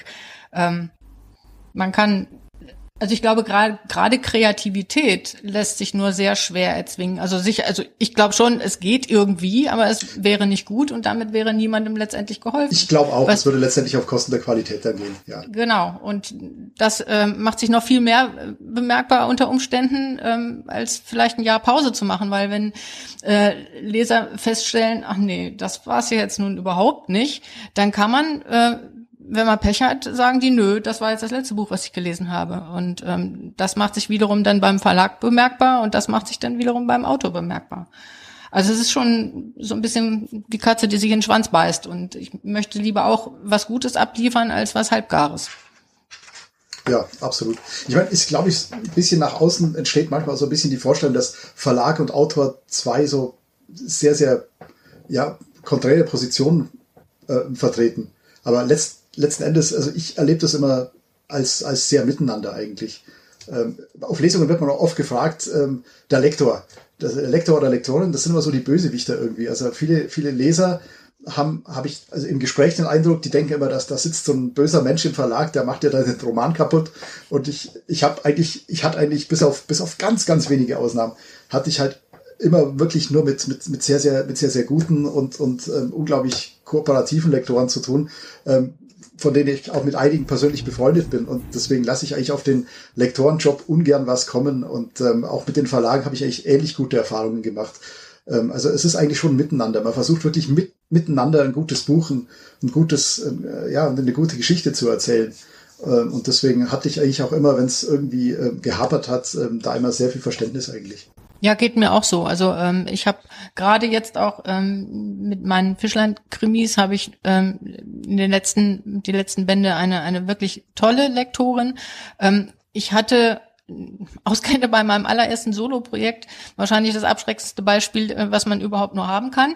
Ähm, da habe ich wirklich auch schon gesagt, oh Gott, oh Gott, ist das immer so? Aber schon beim zweiten Buch war es dann äh, was ganz anderes und da habe ich dann auch wirklich das Lektorat schätzen gelernt. Du sagst mir dann im Anschluss bitte den Namen, der kommt gleich auf die rote Liste.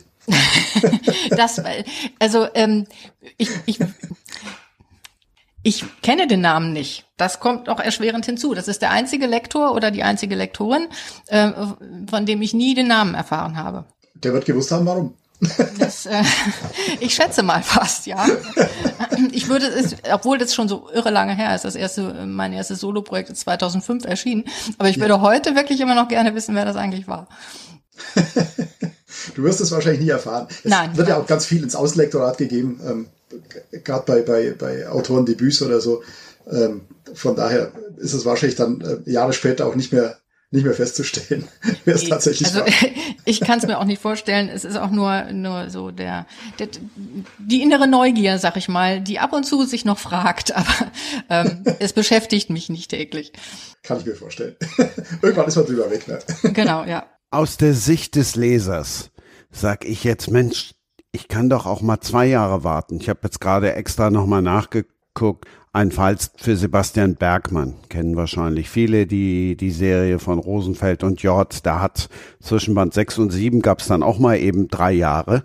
Und dann warte ich halt als Leser oder Leserin und freue mich doch dann erst recht. Also ich würde es mal so rumdrehen. Also würde ich an sich zustimmen, aber ich glaube, die Kunst des Wartens ist etwas, das in unserer Gesellschaft zunehmend verloren geht. Also da können wir wahrscheinlich eine eigene Sendung drüber machen. Aber äh, also auf etwas zu warten, das ist wirklich eine, eine, eine hohe Kunst. Also ich versuche die ab und zu noch zu kultivieren. Ich freue mich dann auf ein, was weiß ich, wenn ein neuer Roman erscheint, auf den ich mich gefreut habe, oder ein neuer Film rauskommt, auf den ich mich gefreut habe. Man muss das ja auch ein bisschen kultivieren, man muss das ja auch können. Also ich meine, gut, ich bin in den, in den 70er und 80er Jahren aufgewachsen und da war das halt noch so, wenn ein Film im Kino kam, dann hat man den einmal gesehen und wenn man ihn dann nochmal irgendwie erleben wollte, dann konnte man sich vielleicht eine Super 8 Kopie nach Hause holen oder konnte den Roman zum Film lesen, sowas gab's mal wirklich ähm, und konnte es auf die Art und Weise äh, erleben und wenn das nicht ging, dann musste man tatsächlich, und jetzt kommt's, man musste warten, bis der Film mal wieder ins Kino kam.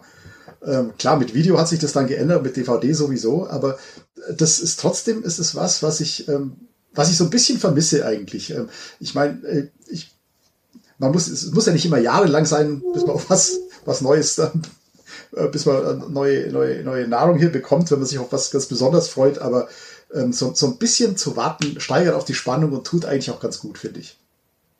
Ja, und das, ähm, es erhöht auch die Freude, wenn es dann tatsächlich soweit ist. Ne? Also ja. das, ich glaube, das sind nicht, nicht nur ähm, Filme oder so, sondern also ich ähm, hatte eine, ich habe mal mit einer Freundin eine Sherlock Holmes Gesellschaft gegründet vor vielen Jahren. Das war in den 80er Jahren, schon sehr lange her. Aber ähm, damals gab es ähm, schon eine eine eine Wahnsinnsflut an an Sherlock Holmes Büchern, aber nicht in Deutschland. Und ähm, an diese Bücher zu kommen, war halt damals noch relativ schwierig. Also mhm. am besten ist, äh, war man, man flog halt nach London und äh, klapperte da die Buchläden ab und die Antiquariate und so.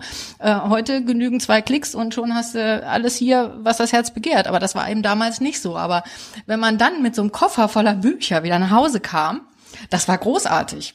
Und dieses Gefühl, ich glaube, das gibt's heute gar nicht mehr, weil man alles mit, mit einem Klick sich nach Hause bestellen kann. Ja, also die, die Welt ist ja wirklich ähm, verfügbar in, in, in jeder Form und ähm, das muss halt alles immer sofort, sofort da sein. Also ein Film muss sofort abruf, abrufbar sein, Musik muss sofort da sein, äh, die Erdbeeren müssen äh, zu Weihnachten natürlich in den Supermarktregalen liegen. Äh, das ist so, so diese, das meinte ich eben, so die, die Kunst des, ähm, ja, der Verknappung. Ja. Das, das ist leider völlig, völlig, völlig abhanden gekommen. Aber das, das hat eigentlich gut getan. Das hat äh, verschiedenen Jahreszeiten auch, auch viel mehr, viel mehr Glanz gegeben, irgendwie, dass es eben bestimmte Dinge nur dann gab, dass die da verfügbar waren. Das hat, wie du sagst, hat auch die Vorfreude gesteigert. Mein Gott, ich höre mich jetzt schon an wie so ein alter Sack, der die ganzen, über die alten Zeiten hier sich, ähm, aber naja, so ein bisschen was davon hätte ich mal manchmal gerne noch. Wirklich nicht alles. Ich genieße es auch sehr, einfach auf den Knopf zu drücken und dann geht der Film los. Aber so ein bisschen was davon hätte ich gerne manchmal noch. Ja, geht mir auch so. Absolut. Moni, die Jüngste in der Runde. Ja, ich, I agree. Ich bin eigentlich, ich bin auch der Meinung, alles auf, wie auf Knopfdruck zu bekommen, ähm, aber sagen wir es so, äh, man freut sich, wenn man etwas noch nicht hat. Und man freut sich umso mehr, wenn man darauf warten muss. Und wenn man sofort alles bekommt, dann, ja, ist dann auch irgendwie so, ja, man muss sich dafür arbeiten oder Geduld haben in der Hinsicht. Deswegen, ich stimme den beiden auf jeden Fall zu. Also, ich habe euch lange noch auf die Folter gespannt. Jetzt wollen wir hören, was im neuen Küstenkrimi passiert. Fischland, Verblendung. Ja, worum geht's? Ähm, also ich bemühe mich in meiner äh, Reihe immer, ähm, natürlich gibt's immer einen Kriminalfall, aber ähm, ich hab's eben auch gerne, meine Figuren immer wieder mit jedem Band ein bisschen näher kennenzulernen und deswegen steht meistens eine von meinen Hauptfiguren mehr oder weniger im ähm, Fokus der Geschichte. Ähm, in diesem Fall ist es, also meine Heldin ist Cassandra Voss, die hat, betreibt eine Pension auf dem Fischland und ähm, ist in ihrem allerersten Fall, ähm, da ist sie quasi zugekommen wie Jungfrau zum Kind, weil da wurde ein Toter in ihrer Pension gefunden und sie wurde verdächtigt, wie das ja häufig mal so ist. Und äh, weil die Polizei unfähig war, den wahren Täter zu finden, musste sie selber ran. Und ähm, seitdem passieren immer wieder jährlich quasi komische Dinge auf dem Fischland und Cassandra muss immer wieder ran. Inzwischen auch äh, mit, mit Hilfe sogar der Polizei. Das hat sich so ein bisschen entwickelt dass sie äh, Freundschaft geschlossen hat mit einem der Kommissare, der sie damals noch verdächtigt hat. Und im neuen Fall in Fischland Verblendung ähm, geht es hauptsächlich um ihren Onkel. Da gibt es nämlich eine, einen dunklen Fleck in seiner Vergangenheit und der taucht jetzt plötzlich wieder auf in Gestalt einer ehemaligen Geliebten. Die hat einen Sohn und der wird verdächtigt, äh, auf dem Fischland ähm, einen Mord begangen zu haben. Und ähm, die seine ehemalige Freundin bittet jetzt also Cassandras Onkel um äh, Mithilfe zu beweisen, dass der, dass ihr Sohn unschuldig ist. Ja, das ist im, im Groben, worum es geht. Es wurde, äh, wurde äh, ermordet eine Ernährungsberaterin, ähm, was so ein bisschen, wir sprachen ja vorhin schon von Inspiration. Ähm, ich habe mich da letztendlich ähm, inspirieren lassen von meiner eigenen Ernährungsumstellung. Wobei ich das hier in diesem Buch so ein, so ein bisschen mit Humor nehme, sag ich mal, weil ähm, gesunde Ernährung ist gut, aber ähm, manchmal wird es auch ein bisschen übertrieben mit dem Missionieren und äh, ja, da gehe ich so ein bisschen humorvoll mit um. Aber das ist natürlich nicht der Grund, warum äh, die Ernährungsberaterin ermordet wird. Der liegt ganz woanders. Ja, das war eine kurze Inhaltsangabe von Fischlandverblendung. Nein, kommt nicht die Frage, geht noch mehr Spoiler, sondern die klassische Frage ist natürlich beim achten Fall, kann ich damit einsteigen oder sollte ich 1, 2, 3, 4, 5, 6, 7 gelesen haben? Das kommt ganz drauf an. äh, wenn du nur ein Krimi lesen möchtest, dann kannst du äh, jedes Buch für sich alleine lesen. Wenn du wie ich ein bisschen Wert drauf legst auf die persönlichen Entwicklungen, auf die äh, Geschichte der Figuren, wie sie miteinander umgehen, was sich im Laufe der Zeit äh, noch für neue Figurenkonstellationen ergeben, dann sollte man von vorne anfangen. Aber ich glaube, das ist bei, bei jeder Krimireihe so. Das ist, das ist immer persönliche Entwicklung äh, gibt, die dem Ganzen eigentlich so ein bisschen die Würze verleihen, wobei ich äh, bei mir das tatsächlich so sehe, mir sind die Figuren inzwischen fast wichtiger als der, der, der Kriminalfall an sich. Genauso wie ich ähm, das Whodunit eher ähm, übersetzen würde in Warum?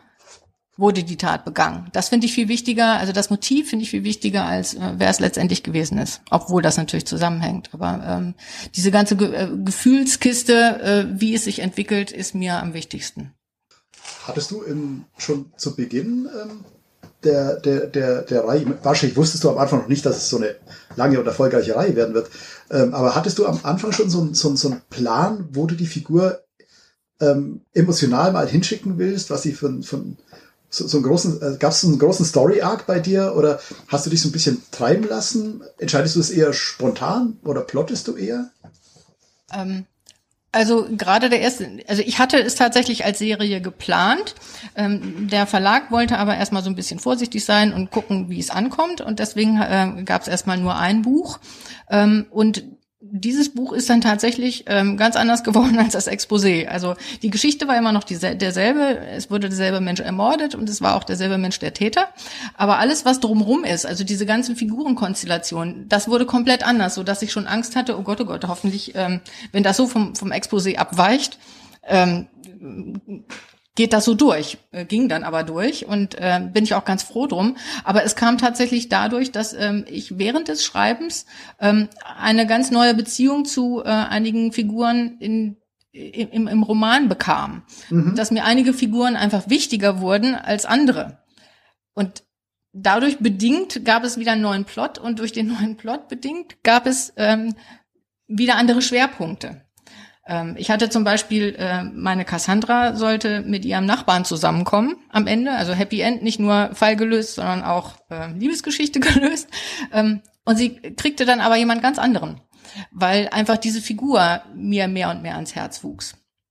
Also von daher gesehen, ich hatte schon was geplant, es wurde dann aber irgendwie anders.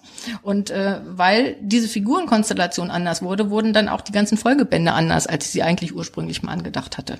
Was ich so ganz spannend fand, also für, für mich selber. Ich hatte drei ähm, Geschichten ange, angeplottet ähm, und die anderen beiden, aus denen ist nie was geworden. Weil es einfach gar nicht mehr so funktioniert hätte. Hand aufs Herz, hast du schon mal eine Figur begnadigt, die eigentlich sterben sollte? Ah, das ist jetzt eine schwierige Frage, muss ich gerade überlegen. Ähm, nee. Du bist dann konsequent, oder? Du ziehst es durch? ja, ähm, aber ähm, also begnadigt habe ich keine. Ich habe niemanden, ich habe niemanden leben lassen. Ähm, aber ich habe, ich habe schon mal einen Täter davon kommen lassen. Ah, okay. ähm, das ist mir tatsächlich von Lesern auch übel genommen worden, ähm, weil das äh, geheißen hat, nee, das ist jetzt hier ein Verbrecher und ähm, den kann man nicht einfach laufen lassen. Ähm, ich hatte meine Gründe dafür, auch, auch innerhalb, auch wenn es so, so nicht geplant gewesen war, auch innerhalb der Geschichte finde ich, dass es Sinn machte. Aber ähm, ich mochte ihn auch einfach zum Beispiel. Also ich mag eigentlich ja. die meisten meiner Figuren, ja. ähm, aber diesen wollte ich einfach, also ich, ich habe ich habe quasi verstanden, warum er getan hat, was er getan hat und ich fand es in Ordnung, ihn laufen zu lassen. Glaubst du, dass Krimileser allgemein den Wunsch haben, dass die, wie soll ich sagen, so die gestörte Ordnung am Ende wieder besteht? Ich glaube schon, ja. Wird, ja. Ja, ja. Also ähm, natürlich, also mir geht das als Leser ja eigentlich auch so. Ich möchte schon auch, dass die Gerechtigkeit obsiegt. Ja. Ähm, und äh, in gewisser Weise äh, war das in meinem, in dem Fall auch so. Nur eben, ähm, er ist, er hat schon seine Strafe gekriegt, mhm. aber nicht durch die Polizei und durch die, durch die Justiz. Ah, interessant. Das wurde aber dann trotzdem so ähm, aufgenommen, dass die Leute das Gefühl hatten, der ist nicht genug bestraft worden. Oder genau. nicht, nicht auf die, nicht auf die ordentliche Art und Weise. Richtig, ja. Hm. Okay. Fragen wir doch die Leserin, Moni. Brauchst du ein Happy End? Muss der Böse in den Knast? Oder die Böse? Ja, ja. Ähm, ich würde auf jeden Fall sagen. Also ich bin auch jemand, ich lese nicht gerne äh, unnütze Tote, bin ich auch nicht der Fan davon. Also zu viel Dramatik und zu viel ähm, ich habe sehr viele schwedische Krimi, ähm, Krimis gelesen ähm, früher und das war mir auch manchmal ein bisschen zu, zu krass und dann musste ich aufhören. Um, ähm, vor allem, wenn es noch 200 Seiten später erst irgendwie zur Gerechtigkeit kommt. Deswegen also lieber Gerechtigkeit früher wie später. Das Fischland, wo ist es? Das liegt zwischen Rostock und Stralsund. Ähm, mitten durchs Fischland quasi geht die, das heißt nicht mitten durchs Fischland, durch, ähm, ich glaube, der bekannteste Ort da oben auf Fischland, da Zingst, so heißt die Halbinsel korrekt, ist wahrscheinlich Ahrenshoop. Ähm, Künstlerkolonie kennen ganz viele Leute, die meisten sagen, ach ja, auf dem Dars. So, aber es gibt eben tatsächlich Fischland, Dars und Zingst. Das waren ganz, ganz, ganz, ganz früher zur Urzeit waren es auch mal drei verschiedene Inseln. Ähm, jetzt zieht sich die Grenze ähm, zwischen dem Fischland und dem Dars und auch zwischen Mecklenburg und Vorpommern direkt durch Ahrenshoop. Äh, das ist nicht das, wo meine Romane spielen. Meine Romane spielen in Wustrow, im Ostseebad Wustrow. Das ist ähm, ein Orte davor sozusagen und liegt komplett auf dem Fischland. Quizfrage, zehn Sekunden Zeit. Wer zuerst hat, schreit rein. Gibt keinen Buzzer hier. Wie weit ist Fischland bis San Marino? Nicht mit dem Auto, nicht zu Fuß, sondern mit dem Fahrrad. Die Uhr läuft jetzt. Wie viel Kilometer von Fischland bis San Marino?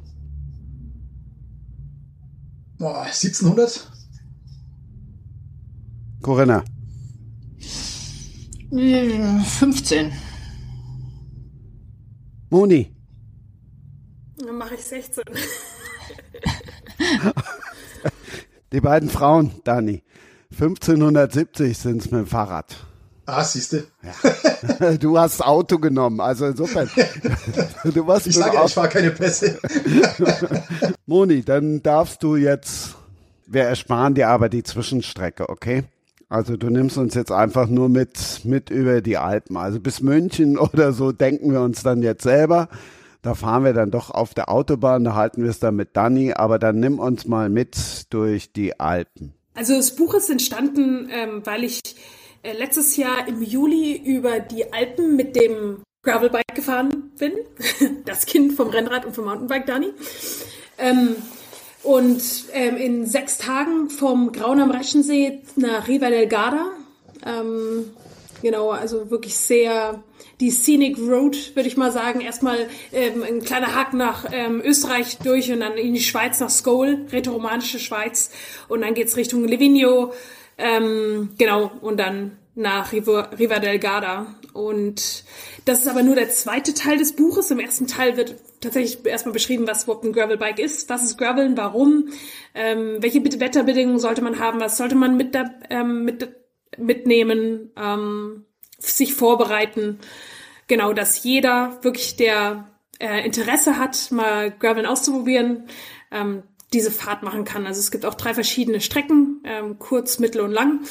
Ja, und äh, der der Lust hat im Sommer da vielleicht ähm, Italien anders dazu entdecken, ähm, würde ich auf jeden Fall das ins, ans Herz legen. Dann lass uns mal unten anfangen an den Alpen, bis wir dann fast zu Dani kommen. Schaffe ich das denn als Normalradfahrer? Ja, mit bisschen Vorbereitung auf jeden Fall. Also ähm, wenn man die kurze Strecke fährt, also die kürzeren Routen, da gibt's schon einen happigen Tag, also der könnte dann etwas länger dauern. Ähm, aber da, das ist jetzt, hier geht's nicht um zehn Stunden auf dem Fahrrad, sondern wirklich also auch genießen und mal Fotos machen und Picknick irgendwie oben auf der Alm. Ähm, und so ist es auch konzipiert. Aber auf jeden Fall, also auch äh, für, sagen wir so, ambitionierte Radfahrer äh, kann das auch ein strenges Programm sein, wenn, wenn man will. Deshalb hat das Buch ja auch den schönen Untertitel von leicht bis heavy. Genau, also wie gesagt, die, der erste Teil ist auch eine Einführung in Gravel, ähm, Gravel Biking. Ähm, für die Leute, die vielleicht ähm, sich noch nicht genau gut auskennen damit, ähm, einfach wirklich mit Equipment, Essen, Wetter, ähm, allem drum und dran. Und dann kommt der zweite Teil mit wirklich Routen und ganz konkret, äh, wo kann man einkehren, ähm, wie sehen die Routen aus und dem nachfahren. Wir wissen ja jetzt, dass Dani jetzt bald ein Kinderbuch schreibt, wie sich das Rennrad und äh, das Mountainbike genau. wie, so, zueinander finden. Was hat auch schon den Titel, oder? ja. Hast du schon? Das ist doch sehr schön. Ähm, wie das, Renn, wie das Rennrad und das Mountainbike zueinander fanden. Ja, finde ich, finde ich eigentlich auch schön. Mm, dann erklär uns doch nochmal, wie, wie dieses Kind dann aussieht. Wie groß ist dieses Kind? Wie schwer ist dieses Kind? Und was hängt dran an diesem Kind? Die Frage geht an mich, nehme ich an. Das hoffe ich sehr. Wollte sicher gehen. ähm, ja, ich glaube, oh, du, äh, mit Zahlen bin ich da nicht so, aber das ist halt ein äh, normales, Carbon-Gravel-Fahrrad, was ich gefahren bin. Ich glaube, irgendwas zwischen acht und zehn Kilo wird es sein. Ähm, ich habe ziemlich viele Taschen drumherum, also eine Lenkradtasche, eine Tasche, die auf das Oberrohr kommt, dann, dann man nennt das Arschrakete, hinten eine größere Satteltasche unterm, unterm Sattel ähm, und dann ja packt man alles ein, was man so braucht, am besten so wenig wie möglich und dann geht's los. Sechs Tage, ja. 402 Kilometer und 10.440 Höhenmeter. Mhm. Was macht die Höhe mit einem? ähm, äh, sehr viel Schweiß auf die Stirn treiben. Ähm, also da kann man schon ziemlich viel Körnchen ähm, loswerden. Und da sollte man auch wirklich äh, langsam genug hochfahren, dass man auch die ganze Strecke durchhält. Und weil es sechs Tage sind, sollte man vor allem am Anfang wirklich ganz gemütlich fahren, damit man immer noch ein paar Körnchen äh, bis zum Ende hat. Dani, du packst gerade schon, oder? Du, ich habe mitgeschrieben, ich habe mir direkt ähm, notiert. Äh, das Buch heißt jetzt Arschrakete, wie das Rennrad und das Mountainbike sich kennenlernen. Das wird genau. immer besser. Klasse. Sehr schön. Ähm, Gibt es ein Gravelbike auch mit, mit I? Ja, klar. Auf jeden Fall. Darf ich das dann? Also Gravelbike mit Unterstützung oder rufen dann alle, die mich überholen, du Loser? Nein, nein, ich hoffe, also ich denke mal, die Zeiten sind endlich vorbei, wo E-Bikes geoutet werden. Also ich bin kompletter Befürworter von E-Bikes, egal ob Rennrad, Mountainbike oder Gravel. Ähm, solange man auf dem Fahrrad sitzt und nicht im Auto, ist es ein Pluspunkt für alle. Wenn du auf dem E-Bike sitzt, bist du wahrscheinlich der, der alle überholt. Das kommt noch dazu. Das weiß ich halt nicht, wie das ist mit diesen Akkus. Du willst Ach, ja den Akku ganz du willst, willst ja den Akku nicht direkt auspowern und verschleißen. Ich brauche den ja sechs Tage. ja, ein bisschen, bisschen treten musst du schon noch. also äh, Ladestellen für, wobei die beim E-Bike, da kann ich, kann ich ja überall laden. Da muss ich ja nicht, wie jetzt beim neuen Auto, muss ich ja jetzt nicht, nicht gucken, dass äh, ich alles finde. Ja, zumal sich der Tourismus in den Alpen da äh, wirklich auch also optimal darauf eingestellt hat. Also Fahrradstationen, Mountainbike-Stationen, E-Bike-Stationen sind mittlerweile wirklich so standardmäßig eigentlich verteilt. Und ähm, das wird Moni wahrscheinlich bestätigen können. Also die Infrastruktur ist mittlerweile wirklich da, um da auch wirklich toll Urlaub zu machen. Auf jeden Fall, ja. Moni, also du kannst schon viel. Ich habe gesehen, du hast ein Interview auf dem Fahrrad gemacht, du fährst, du schreibst. Es gibt aber auch viele Fotos noch, die hast du jetzt aber nicht auch noch selber gemacht. Nee, es kam tatsächlich ein Fotograf mit dazu, der auch mit dem E-Bike äh, dabei gewesen ist. Ähm, und leider ist da ihm die Batterie tatsächlich zum Teil ausgegangen. Deswegen würde ich auf jeden Fall vorher ähm, dafür sorgen, dass immer die Batterie schön hält. Ach, wie jetzt? Erzähl. Ja, ja, also, ähm, es könnte ein sehr, sehr langer Tag werden, wenn einem die Batterie ähm, ausgeht auf dem Weg. Also man fährt schon ziemlich remote ähm, zum Teil, also wo auch nichts drumherum ist.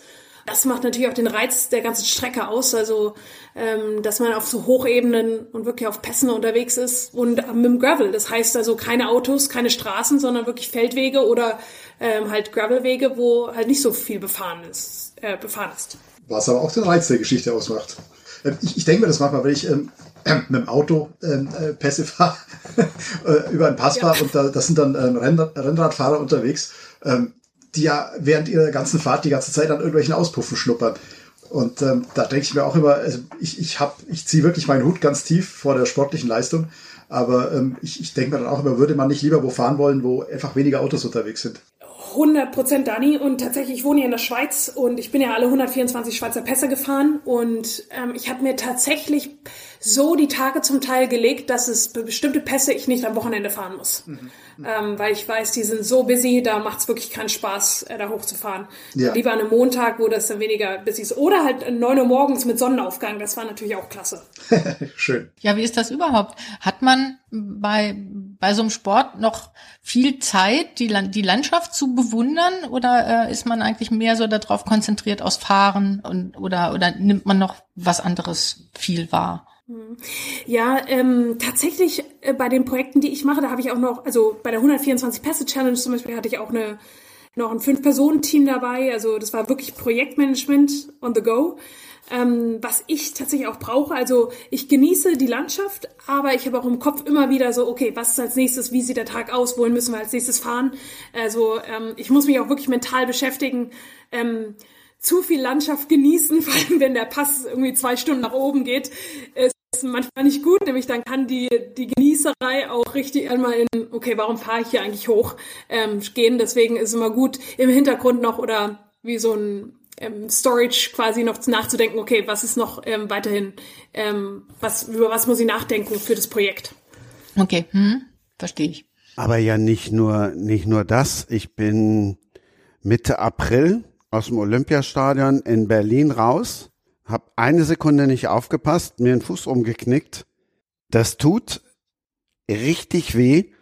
Also ich muss doch auch dann voll fokussiert sein, da können doch auch Steine liegen oder weiß ich was. Ähm, man hat ja die Ausrüstung dafür, über Steine zu fahren. Ähm, klar, es gibt sehr raffe Spots, da sollte man auch wirklich 100% Konzentration dazu haben, aber das macht dann auch Spaß, ähm, dass man auch wirklich 100% präsent ist und ja, ähm, sich darauf konzentriert, wo man lang fährt.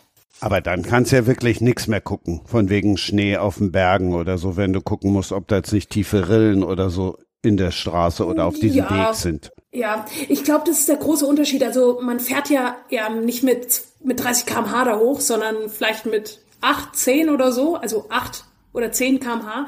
Und ähm, ja, da gibt's Teile, klar, da muss man sich komplett konzentrieren, aber dann gibt's andere Kurven, wo, so, wo man auch rumgucken kann und ja, genießen kann, auch die Landschaft genießen kann.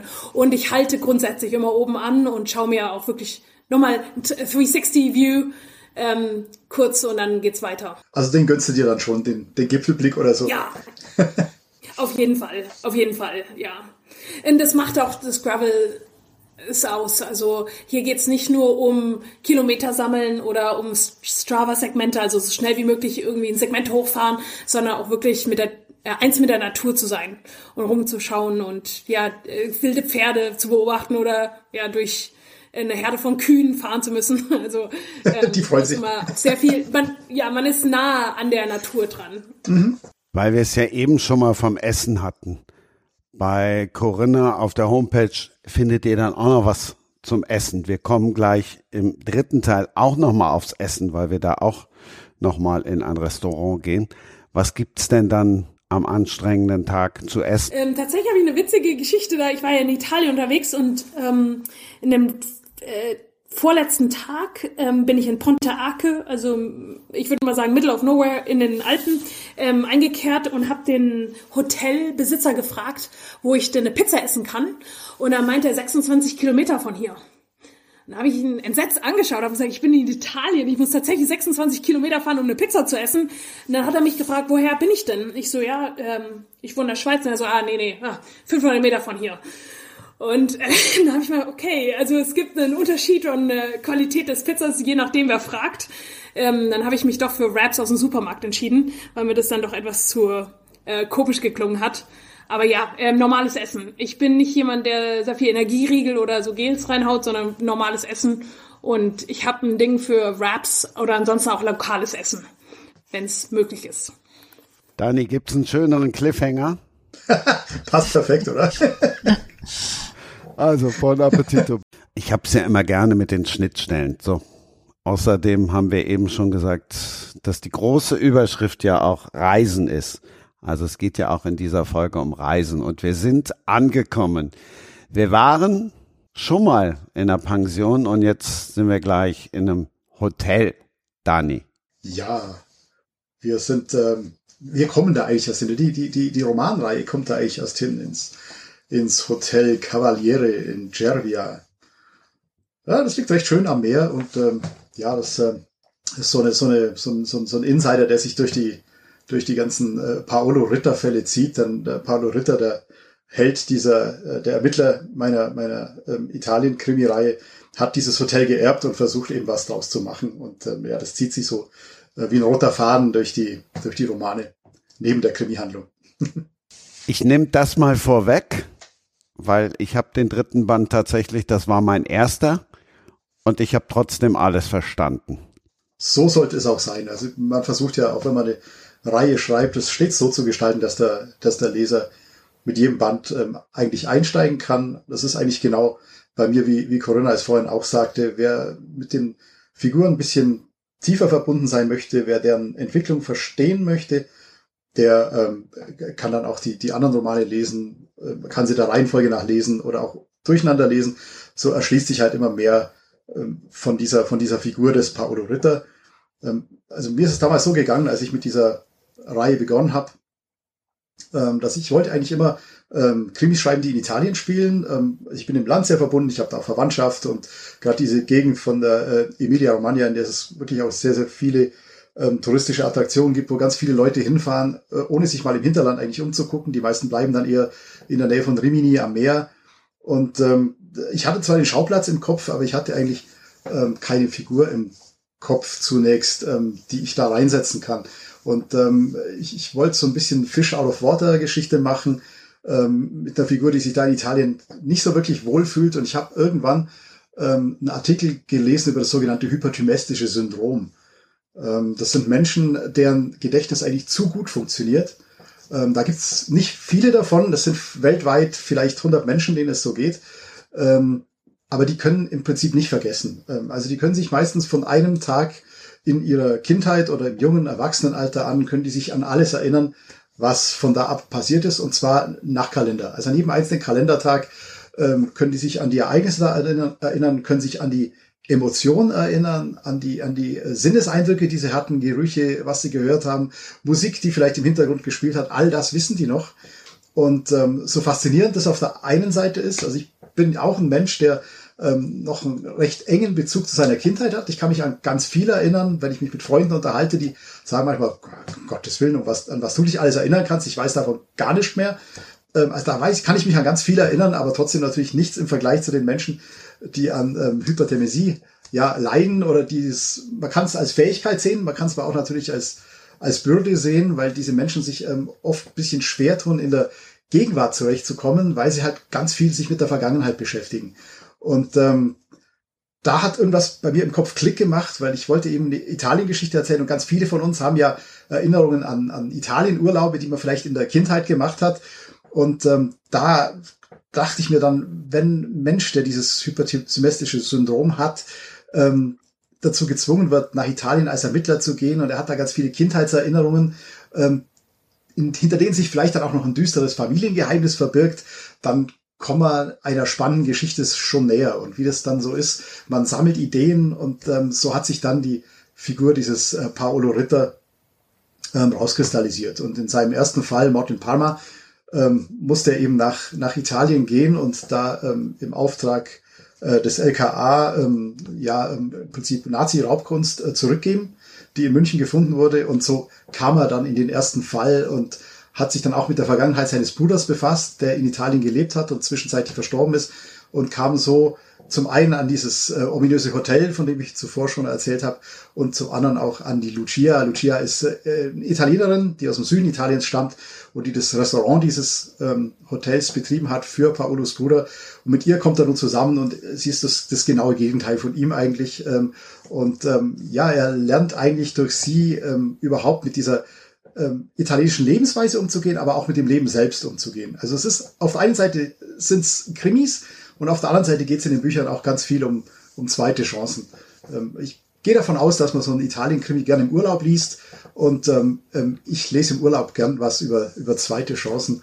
Ähm, jeder von uns hat im Urlaub so ein bisschen auch immer so den, den Wunsch, ähm, das, was war, Revue passieren zu lassen und man geht vielleicht mit, mit neuen Ideen oder mit neuen Vorsätzen gestärkt wieder in den Alltag nach diesem Urlaub und ähm, das wollte ich auch so ein bisschen widerspiegeln in den Romanen.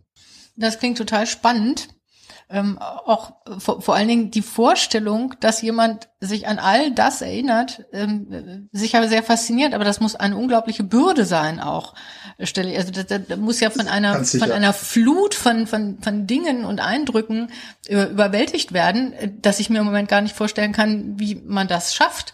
Also da, man muss man ja. muss wahrscheinlich lernen, Teile davon irgendwie komplett abzuschalten, weil sonst wird man ja durchdrehen tatsächlich äh, gibt's ähm, also da das natürlich nicht so verbreitet ist, hat die Psychologie da auch noch gar nicht so viele Antworten darauf gefunden. Aber natürlich ist es tatsächlich so, dass ähm, betreffende, Betroffene ähm, Strategien erarbeiten müssen, wie sie irgendwie das in den Hintergrund drängen und dann trotzdem versuchen, mit Alltagsaufgaben umzugehen.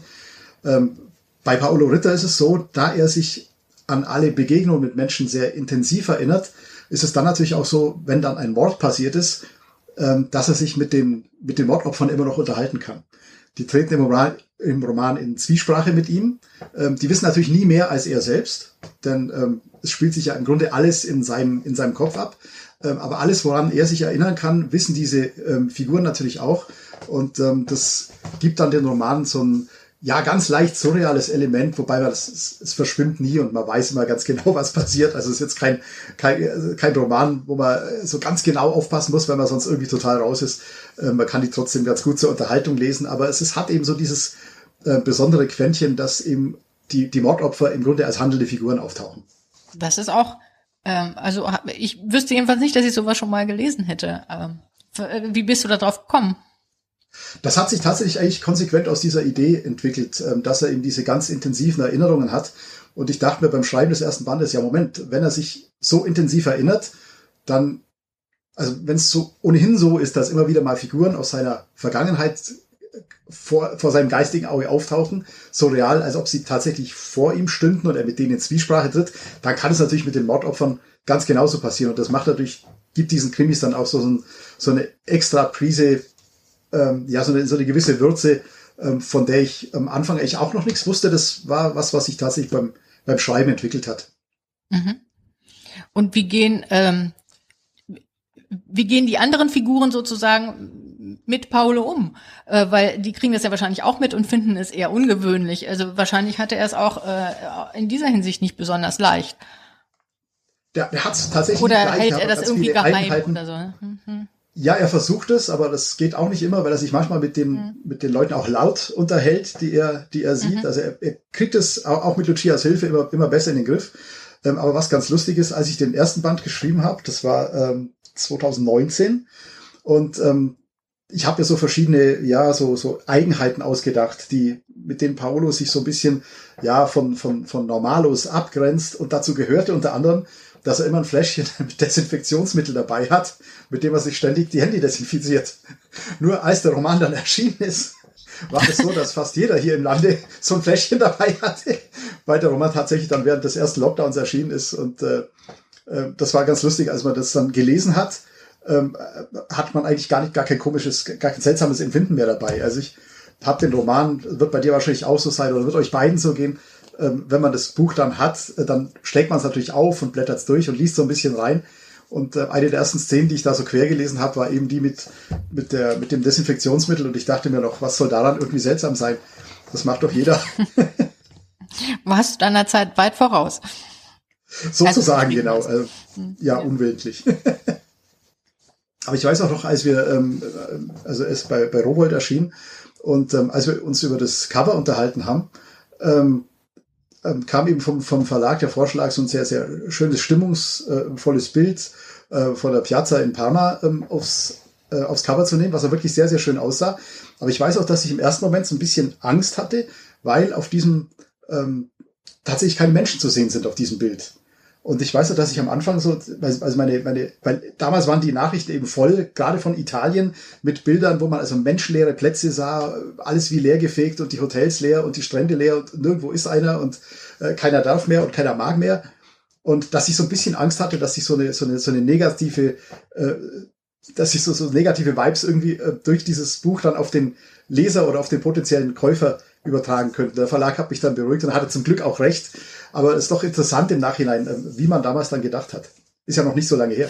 Nee, vor allen Dingen normalerweise ist man ja eigentlich äh, wenn man sich so Buchcover anguckt und äh, wenn irgendwelche Landschaften da aus, äh, drauf abgebildet werden, da sind ja nie Leute drauf oder zumindest extrem selten. Es ist immer eine, eine schöne Landschaft oder ein, ja, schöner so, Platz. Ja, so Aber äh, der genau. ist ja jetzt nicht bevölkert von Touristen, auch wenn es in einem Touristenort spielt oder so. Ne? Es ist ja eigentlich normal. Genau, das war mir auch bis dahin aber nie aufgefallen, aber auf einmal. Ja. ja. ja, schon irre. Hm. Also bei dem bei dem äh, Band 2 Tod in Rimini, ähm, da äh, wäre man wahrscheinlich gar nicht auf die Idee gekommen, weil das ist ja ein wunderschönes Bild, was sich so äh, hübsch im, im, im Wasser spiegelt. Äh, ganz toll, aber da, da würde man auch gar keine äh, Figuren vermissen, also gar keine Menschen vermissen, weil es äh, Genau, da wäre es mir auch tatsächlich nicht so gegangen, ne? aber beim ersten Band, ja. wo man eben diese Piazza sieht, da hatte ich auch immer so eine, so eine Assoziation, die sich aber zum Glück die außer mir niemand hatte. Insofern ist mhm. es da nicht so schlimm. Jetzt beim, beim dritten Band ist einfach nur ähm, San Marino zu sehen, ähm, die Burg und ähm, auch wieder ohne Menschen, aber das geht in dem Fall auch nicht anders, weil die würden da alle runterfallen. Im dritten Band spielt Corona aber auch eine Rolle, weil es geht dem Hotel langsam besser. Also du musst jetzt noch ein bisschen mehr aus dem Fall San Marino erzählen. Ja, der Fall San Marino ist der, der dritte Band der Reihe. Ähm, tatsächlich spielt der ähm, nach, der, nach der Pandemie. Ähm, ich habe so ein bisschen überlegt, wie ich das machen soll, denn es ähm, dieses Hotel ist ja in Cervia ähm, am, direkt, also in der zweiten Reihe hinterm Strand. Äh, und natürlich lebt dieses Hotel vom Tourismus und äh, Paolo und Lucia haben also wirklich äh, das ganze Geld und alles, was sie hatten, in die Renovierung dieses, dieses Hotels gesteckt. Und dann kam die Pandemie. Und ich hätte jetzt natürlich einen Roman schreiben können, der während der Pandemie spielt, wo alle mit Masken rumlaufen und irgendwie es, es dem Hotel ganz furchtbar geht. Ähm, aber es soll ja auch ein Roman sein, den man, den man im Urlaub liest und der der Erbauung dient und nicht unbedingt ähm, der Erinnerung an Dinge, die wir wahrscheinlich alle lieber vergessen wollen. Ähm, insofern habe ich mich entschieden, den nächsten Roman nach der Pandemie spielen zu lassen, aber die Nachwehen sind noch zu bemerken, ähm, da es dem Hotel tatsächlich ist. Das sind natürlich, das sind ja auch Ängste, die oder Sorgen, die ganz, die die Tourismusbranche ähm, tatsächlich auch betreffen, ja nicht nur in Italien, bei uns ja auch. Ähm, das sind natürlich Kredite, die man aufgenommen hat, die man bedienen muss. Und erst jetzt kommen die Gäste so langsam wieder zurück und auch noch ein bisschen zaghaft. Und die Gäste sind auch nicht so ganz einfach. Ähm, da ähm, hat, hat Paolo dann schon ein bisschen, bisschen zu kämpfen. Aber grundsätzlich spielt das Ding ähm, nach der Pandemie. Das war mir eigentlich ganz wichtig. Ja, in dem Roman geht's um, ähm, wie der Titel schon sagt, äh, spielt in San Marino. San Marino ist ein Zwergstaat, die älteste Republik der Welt, heißt es, ähm, im Jahr 300 gegründet. Und dieses, dieses Ländchen hat es irgendwie geschafft, durch die Geschichte hindurch, durch eine auf der anderen Seite, einen Seite sehr geschickte, aber dann auch irgendwie einfach glückliche Politik, sich immer mit den richtigen Leuten zu verbünden. Die waren nie neutral, so wie die Schweiz, sondern die haben immer äh, sehr geschickte Bündnispolitik betrieben, haben sich mal mit dem Kirchenstaat verbündet oder dann mit dessen Gegnern es immer irgendwie so geschafft, dass ähm, die Leute, die Adligen, die es damals gab, immer die Finger von San Marino gelassen haben. Und so haben die es tatsächlich geschafft, unabhängig zu bleiben bis, bis zum heutigen Tag. Also quasi ein Land, so ein Zwergstaat in, in Italien. Ähm, also Verteidigungspolitik ähm, überlassen sie den Italienern. Sie haben jetzt kein eigenes Militär, ähm, aber sie haben eine, eine eigene Polizei. Und ähm, in diesem kleinen Zwergstaat, der also tatsächlich auf einem großen Felsen äh, sich, also die, die, das Stadtzentrum, das alte, der alte Kern befindet sich auf diesem Felsen von San Marino und da äh, führen wirklich täglich Touristenströme hin und auch äh, Paolos Ermittlungen führen ihn dahin, weil er einen Gast in seinem Hotel hat, ähm, der alsbald eines recht ungewöhnlichen Todes stirbt. Ähm, er stürzt nämlich vom Felsen von San Marino und ähm, damit ähm, fängt äh, der Fall an. Das Buch heißt ja auch Der Fall San Marino. Moni, bist noch da? Ich bin noch da. Ich höre begeistert zu. Ich mache auch Notizen. Wo du noch hinfahren musst jetzt oder was du lesen willst? Eher lesen, ja. Nee, ähm, tatsächlich, Emilia Romagna ähm, äh, war ich ähm, für sechs Wochen, als ich sozusagen den Sinn meines beruflichen Lebens gesucht habe. Ähm, da bin ich dort irgendwie plötzlich stecken geblieben. Ähm, und daher ist es sehr spannend, bestimmt auch ähm, so ein Buch in, von der Region zu lesen und dann auch so eine Reihe. Also ist auf jeden Fall. Das ist schön, das ist wirklich eine schöne Ecke. Muss man, muss man wirklich sagen. Ja. Gar nicht so bekannt. Also jeder kennt natürlich so die, die, die Highlights, aber dass das alles ähm, eigentlich in derselben, in derselben Gegend liegt, ist eigentlich weniger bekannt. Auch kulinarisch übrigens eine ganz wichtige Ecke, weil viele der, der Paradegerichte, die wir so unter italienischer Küche verstehen, genau. kommen tatsächlich aus der Emilia. Genau. Genau, genau. Ja, Parma, Balsamico. Ja, genau, Parma, ganz genau. Und natürlich ja. äh, Spaghetti Bolognese. Aber mir fällt gerade ähm, auf, ähm, während ich so erzähle, dass tatsächlich in dem Buch keiner Fahrrad fährt. Das sollte ich, sollte ich vielleicht ändern jetzt dann in Zukunft. Das ändert sich sowieso mit ähm, äh, dem, deinem nächsten Buch. Äh, Dani? Ja, das ja ein Kinderbuch wird, äh, wo es um ähm, Gravelbikes äh, zur Welt kam.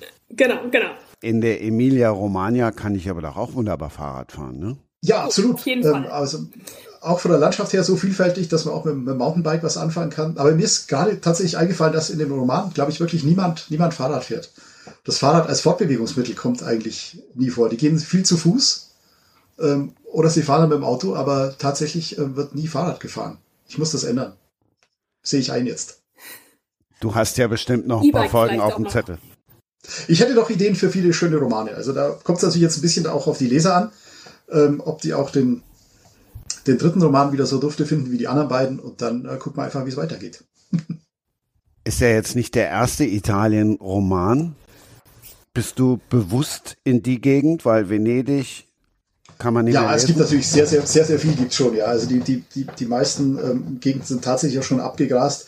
Die Emilia, wie gesagt, ähm, hat eigentlich viel zu bieten, ist aber jetzt nicht ganz so, ähm, gehört jetzt nicht zu den Dingen, die Leute zuerst nennen, wenn sie jetzt an, an ähm, Orte in Italien denken. Da kommt natürlich erst Toskana, Florenz und Venedig und sowas. Ähm, klar, war natürlich ein Grund. Ähm, der andere Grund, weil ich speziell dieser Gegend auch ähm, schon verbunden bin, weil ich da auch selber schon oft war und auch äh, Urlaub gemacht habe. Äh, das hat, hat alles eigentlich zu, zusammengespielt.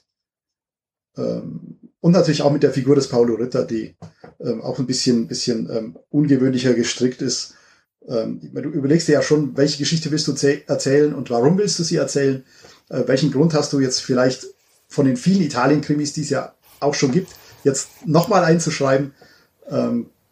Und das hat alles eigentlich, eigentlich alles reingespielt. Also mal eine Gegend zu nehmen, die weniger beackert ist bislang und aber auch eine Figur mit, mit, mit, mit einem interessanten Setting zu nehmen. Also ich finde es total äh, spannend, habe ich ja vorhin schon gesagt, äh, nicht nur die, die Figur an sich, sondern mich interessiert auch tatsächlich Cervia, weil ähm, ich bin nie da gewesen, aber meine Eltern waren da. Und äh, ah. ich hatte ja vorhin schon gesagt, dass ich irgendwie so, so eine schwierige Zeit ähm, da hinter mir habe. Ähm, und, und so ein bisschen versuche ich jetzt mal äh, auf, auf den Spuren meiner Eltern zu wandeln, auch in meiner äh, Heimatstadt, in die ich wieder gezogen bin, jetzt vor kurzem. Und ähm, äh, vielleicht würde ich irgendwann auch mal hinfahren, aber vielleicht erstmal äh, fange ich mal literarisch an und, und gucke, wo meine Eltern so gewesen sind. Und das Hotel steht ja in Cervia, wenn ich das richtig verstanden habe. Ne, so, also würde mich schon ja. auf jeden Fall reizen. Das, mal das so Hotel tatsächlich ist fiktiv, ähm, wenn man das Hotel sucht. Man wird's, äh, es gibt die Straße, Ähm, es stimmt alles mhm. ganz genau, aber das Hotel, auch wer es sehr intensiv sucht, wird es nicht finden. Es ist ein fiktives ja, aber, Hotel, aber ähm, tatsächlich ist, ja. Also die, die, es wird es, es wird mir schon reichen, sozusagen einfach die Stadt kennenzulernen. Es muss ja jetzt nicht ähm, das Hotel genau an dem Ort stehen. Also das man erfindet ja, nee, gerne mal so, wie es einfach passt. Ne? Ja, die Stadt kannst du tatsächlich so kennenlernen, wie sie im Roman beschrieben ist, ja. auch mit den mit den Restaurants und mit den Eisdielen, die beschrieben sind. Die gibt's alle tatsächlich. Und übrigens hatten auch Paulus äh, Ritter, äh, Paolo Ritters Eltern ähm, Bezug zu, zu Cervia. Die hatten da sogar eine Wohnung und waren da im Urlaub. Das spielt auch ähm, mit seiner, äh, hat auch, spielt auch eine Rolle eben mit der Geschichte, die seine Vergangenheit betrifft. Ähm, also tatsächlich so, ja. Mhm. Also wenn wir jetzt schon ein Buch hinkriegen, ein Crossover mit Fahrrad und äh, also ne, wenn wir jetzt schon ein Gravelbike gekreuzt haben, können wir dann nicht auch einfach Fischland und Emilia Romagna kreuzen? Also kann jetzt nicht Cassandra Voss zum Beispiel mal in Urlaub fahren und da im Hotel einkehren? Sie hat mich eingeladen, natürlich. Das macht sie bestimmt gerne. Allerdings dann nicht zur Hauptsaison, weil dann ist sie mit ihrer eigenen Pension beschäftigt. Aber die können dann Tipps austauschen natürlich. Sind ja das beide stimmt, in, der, ja. in der Hotelleriebranche tätig sozusagen. Ja. Und, und wer weiß, also Cassandras ähm, Partner ist ähm, Schriftsteller, passenderweise, der schreibt ähm, unter anderem auch Thriller. Vielleicht würde er sich auch von den wahren Fällen mal inspirieren lassen. Das, das klingt doch interessant.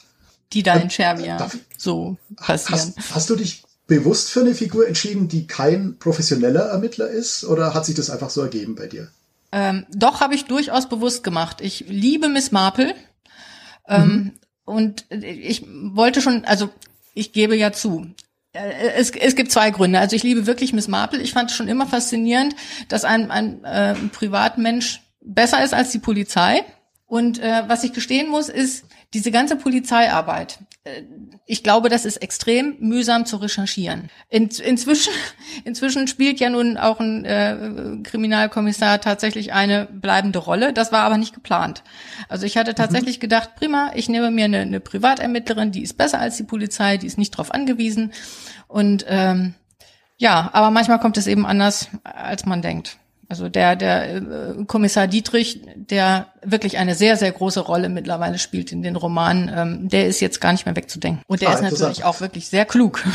Mhm. Das war bei mir eigentlich ähnlich. Also ich finde auch, dass ähm, Ermittler, die nicht jetzt direkt ähm, bei der Polizei sind, ähm, mehr Potenzial haben, was jetzt äh, die, die Erzählung als solche betrifft. Man kann sich ein bisschen freier entfalten auch, wie die ihre Fälle angehen, weil die sich natürlich an kein vorgegebenes Protokoll, an keine Vorgehensweise halten müssen.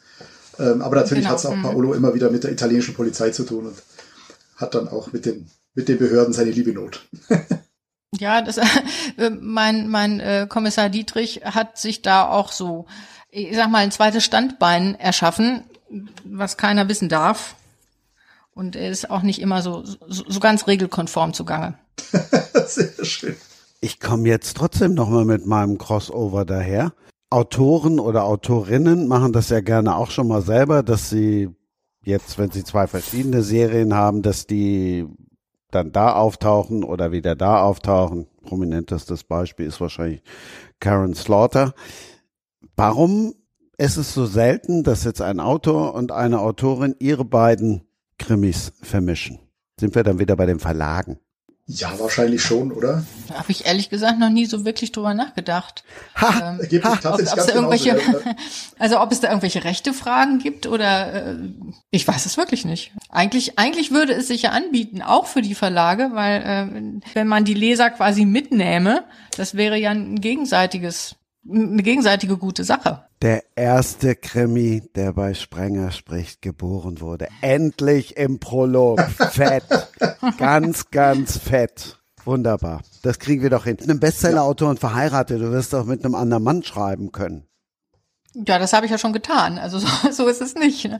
Ähm, da, da hätte ich keine Probleme mit. Es sei denn, äh, meine, wobei es kommt vielleicht ein bisschen drauf an, wenn man zu sehr sein, sein, seine äh, eigenen Wege gehen will, ein bisschen muss man sich schon aufeinander einlassen. Ähm, so, aber äh, das kann durchaus funktionieren. Hat bei uns ja auch funktioniert. Es war zwar kein Krimi, sondern es war ein Jugend-Fantasy-Roman, den wir zusammen geschrieben haben, aber das klappte. Also wenn wir das machen, wir widmen dir das Buch, Christian, auf jeden Fall. Gute Idee. Noch ein Grund mehr ist jetzt nicht zu machen. Ich habe das schon verstanden, die Spitze. Nein, es ist tatsächlich so. Ich glaube, ähm, also ich habe auch schon ähm, Bücher mit Autoren zusammengeschrieben, wobei dieses Zusammenschreiben ähm, sich ganz, ganz unterschiedlich definieren kann. Also das kann sein, dass man einfach nur zusammensitzt und sich gemeinsam einen Plot überlegt und dann arbeitet jeder einen, eine Hälfte des Buchs aus, um es ganz simpel zu, zu machen. Oder aber einer übernimmt eher die Dialogszenen, der andere eher die, die Action-Szenen. Ähm, was ich noch nie gemacht habe und was ich mir wahnsinnig mühsam vorstelle, ist tatsächlich gemeinsam im selben Zimmer zu sitzen und es wirklich gemeinsam zu schreiben. Also sich jeden Satz, ich weiß nicht, wie es die ging, Corinna, aber äh, sich wirklich jeden einzelnen Satz gemeinsam abzuringen, das stelle ich mir mühsam vor. Nee, das geht auch nicht, glaube ich. Also ähm, man muss schon sein, sein, sein eigenes in, insofern selber erstmal erstmal schreiben und sich dann hinterher damit zusammen. Natürlich muss man vorher sich, sich den Plot überlegen und wissen, wo man eigentlich hin will. Aber es muss schon zuerst ja. geschrieben werden und dann zusehen, dass man das irgendwie zusammenkriegt. Ähm, sich gegenüber zu sitzen und tatsächlich jeden Satz zu überlegen oder auch nur jedes Kapitel zu überlegen, das ist, glaube ich, ein bisschen schwierig. Kann man vielleicht machen, aber das wäre auch nicht meins. Und ich glaube, das würde viel, viel Zeit kosten. Weil man auch, muss sich ja. ja schon, ja, also erstmal machen und dann zusehen, dass es zusammen, also natürlich muss man vorher schon wissen, dass es zusammenpasst, aber äh, alles wird nicht zusammenpassen, wenn äh, es zwei Leute schreiben. Aber ich glaube, das ist das Sinnvollste. Man macht erstmal und fügt es hinterher zusammen. Also es war auch bei allen Projekten so, an denen ich bislang gearbeitet habe, wo mehr Autoren im Einsatz waren, ähm, hat man das tatsächlich auch so betrieben, ja. Carsten Henn hat mal in einer Ausgabe, müsste ich jetzt nachgucken, müsste er dann selber googeln, ähm, in einer Ausgabe erzählt, wo sie mit acht Leuten tatsächlich in einem Raum saßen und zu acht irgendwie versucht haben, was zu schreiben. Ansonsten kenne ich auch nur die, die, die anderen Geschichten, also Ursula Poznanski und Strobel haben es so gemacht. Da hat einer sein Kapitel geschrieben und hat es dem anderen geschickt und der andere musste dann da einfach wieder anknüpfen, fand ich auch hochspannend. Oder mhm. aber ähm, einige haben mich jetzt auch schon kennengelernt, die schreiben tatsächlich, die haben äh, parallel geschrieben, also via via Zoom oder via Skype, parallel zusammen am Computer gesessen, fand ich auch ganz spannend. Oder aber so wie ihr es jetzt gesagt habt, ne? Moni, was sagt die, die Sportlerin denn oder Fahrradfahrerin, dass du bist ja auch eher Einzelkämpferin? das würde ich nicht so sehen, obwohl mir das immer wieder gesagt wird. Ähm, aber bei, bei solchen Projekten, zwar bin ich die, die dann die Pässe fährt oder über die Alpen fährt, aber ähm, da ist ja ein Team dahinter ähm, im Hintergrund, äh, was mich ähm, vorbereitet und wo wir zusammenarbeiten. Also ist auf jeden Fall ein Team, Teamarbeit. Aber ist ja kein Mannschaftsfahren. Das ist richtig. Aber es ist immer eine Definition, was ist ein Team, gell? Muss man wirklich alle hintereinander fahren, um das dann als äh, Team zu sehen? Oder jeder hat eine andere Funktion? Ähm, und daraus kann man dann auch was Größeres bauen. Äh, so ist, nehme ich auch an, wenn man halt zusammen schreibt, anstatt sich auf den Füßen zu stehen, dass man ja das unterteilt und dann eine Synergie äh, formt. Es ist sogar so, wenn man nicht zusammenschreibt. Also sogar wenn du allein ein Buch schreibst, ist es letztlich natürlich eine Teamarbeit. Also ich hatte ja vorhin auch schon gesagt, irgendwann geht es an den Lektor oder an die Lektorin, die, die ja auch wieder ihren, ihren, ihren Input gibt. Und ähm, auch der Verlag, der sich dann, der sich dann wirklich da reinhängt und ein Buch draus macht, ähm, ob es jetzt der Grafiker ist, der für das, für das Cover zuständig ist, äh, oder dann der, der, der ganze Satz. Ähm, gerade auch beim, beim Kinderbuch ist vielleicht noch mehr als beim Erwachsenenbuch, weil da die, die, die Optik natürlich auch noch viel mehr mit einfließt. Aber letztlich ist es eigentlich immer so, ein, so, so, eine, so eine Mannschaftsleistung. Es ist immer ein Team-Effort, ein Buch zu machen. Also klar, steht dann meistens halt nur einer auf dem Deckel, aber ähm, es ist schon wirklich eine gemeinsame Anstrengung. Wir haben viel gelernt und auch vieles, was ihr verwenden könnt. In der nächsten Ausgabe lernt ihr dann Dinge kennen, die kein Mensch wissen muss. Da ist Dr. Jens Völl dabei. Völlig nerdiges Wissen heißt das dann. Freue ich mich auch sehr drauf. Ich darf mich bei euch dreien ganz, ganz herzlich bedanken. Moni, hast du dich wohl gefühlt? Willst du jetzt wieder zurück zu James Bond? ich habe mich sehr wohl gefühlt. Nee, es war ein sehr, sehr spannendes Gespräch und hat mich auch wirklich sehr gefreut, Corinna und Dani kennenzulernen. Und natürlich du, dich, Christian. Du willst aber jetzt nicht wieder Agentin werden. Nein, die Zeiten sind vorbei.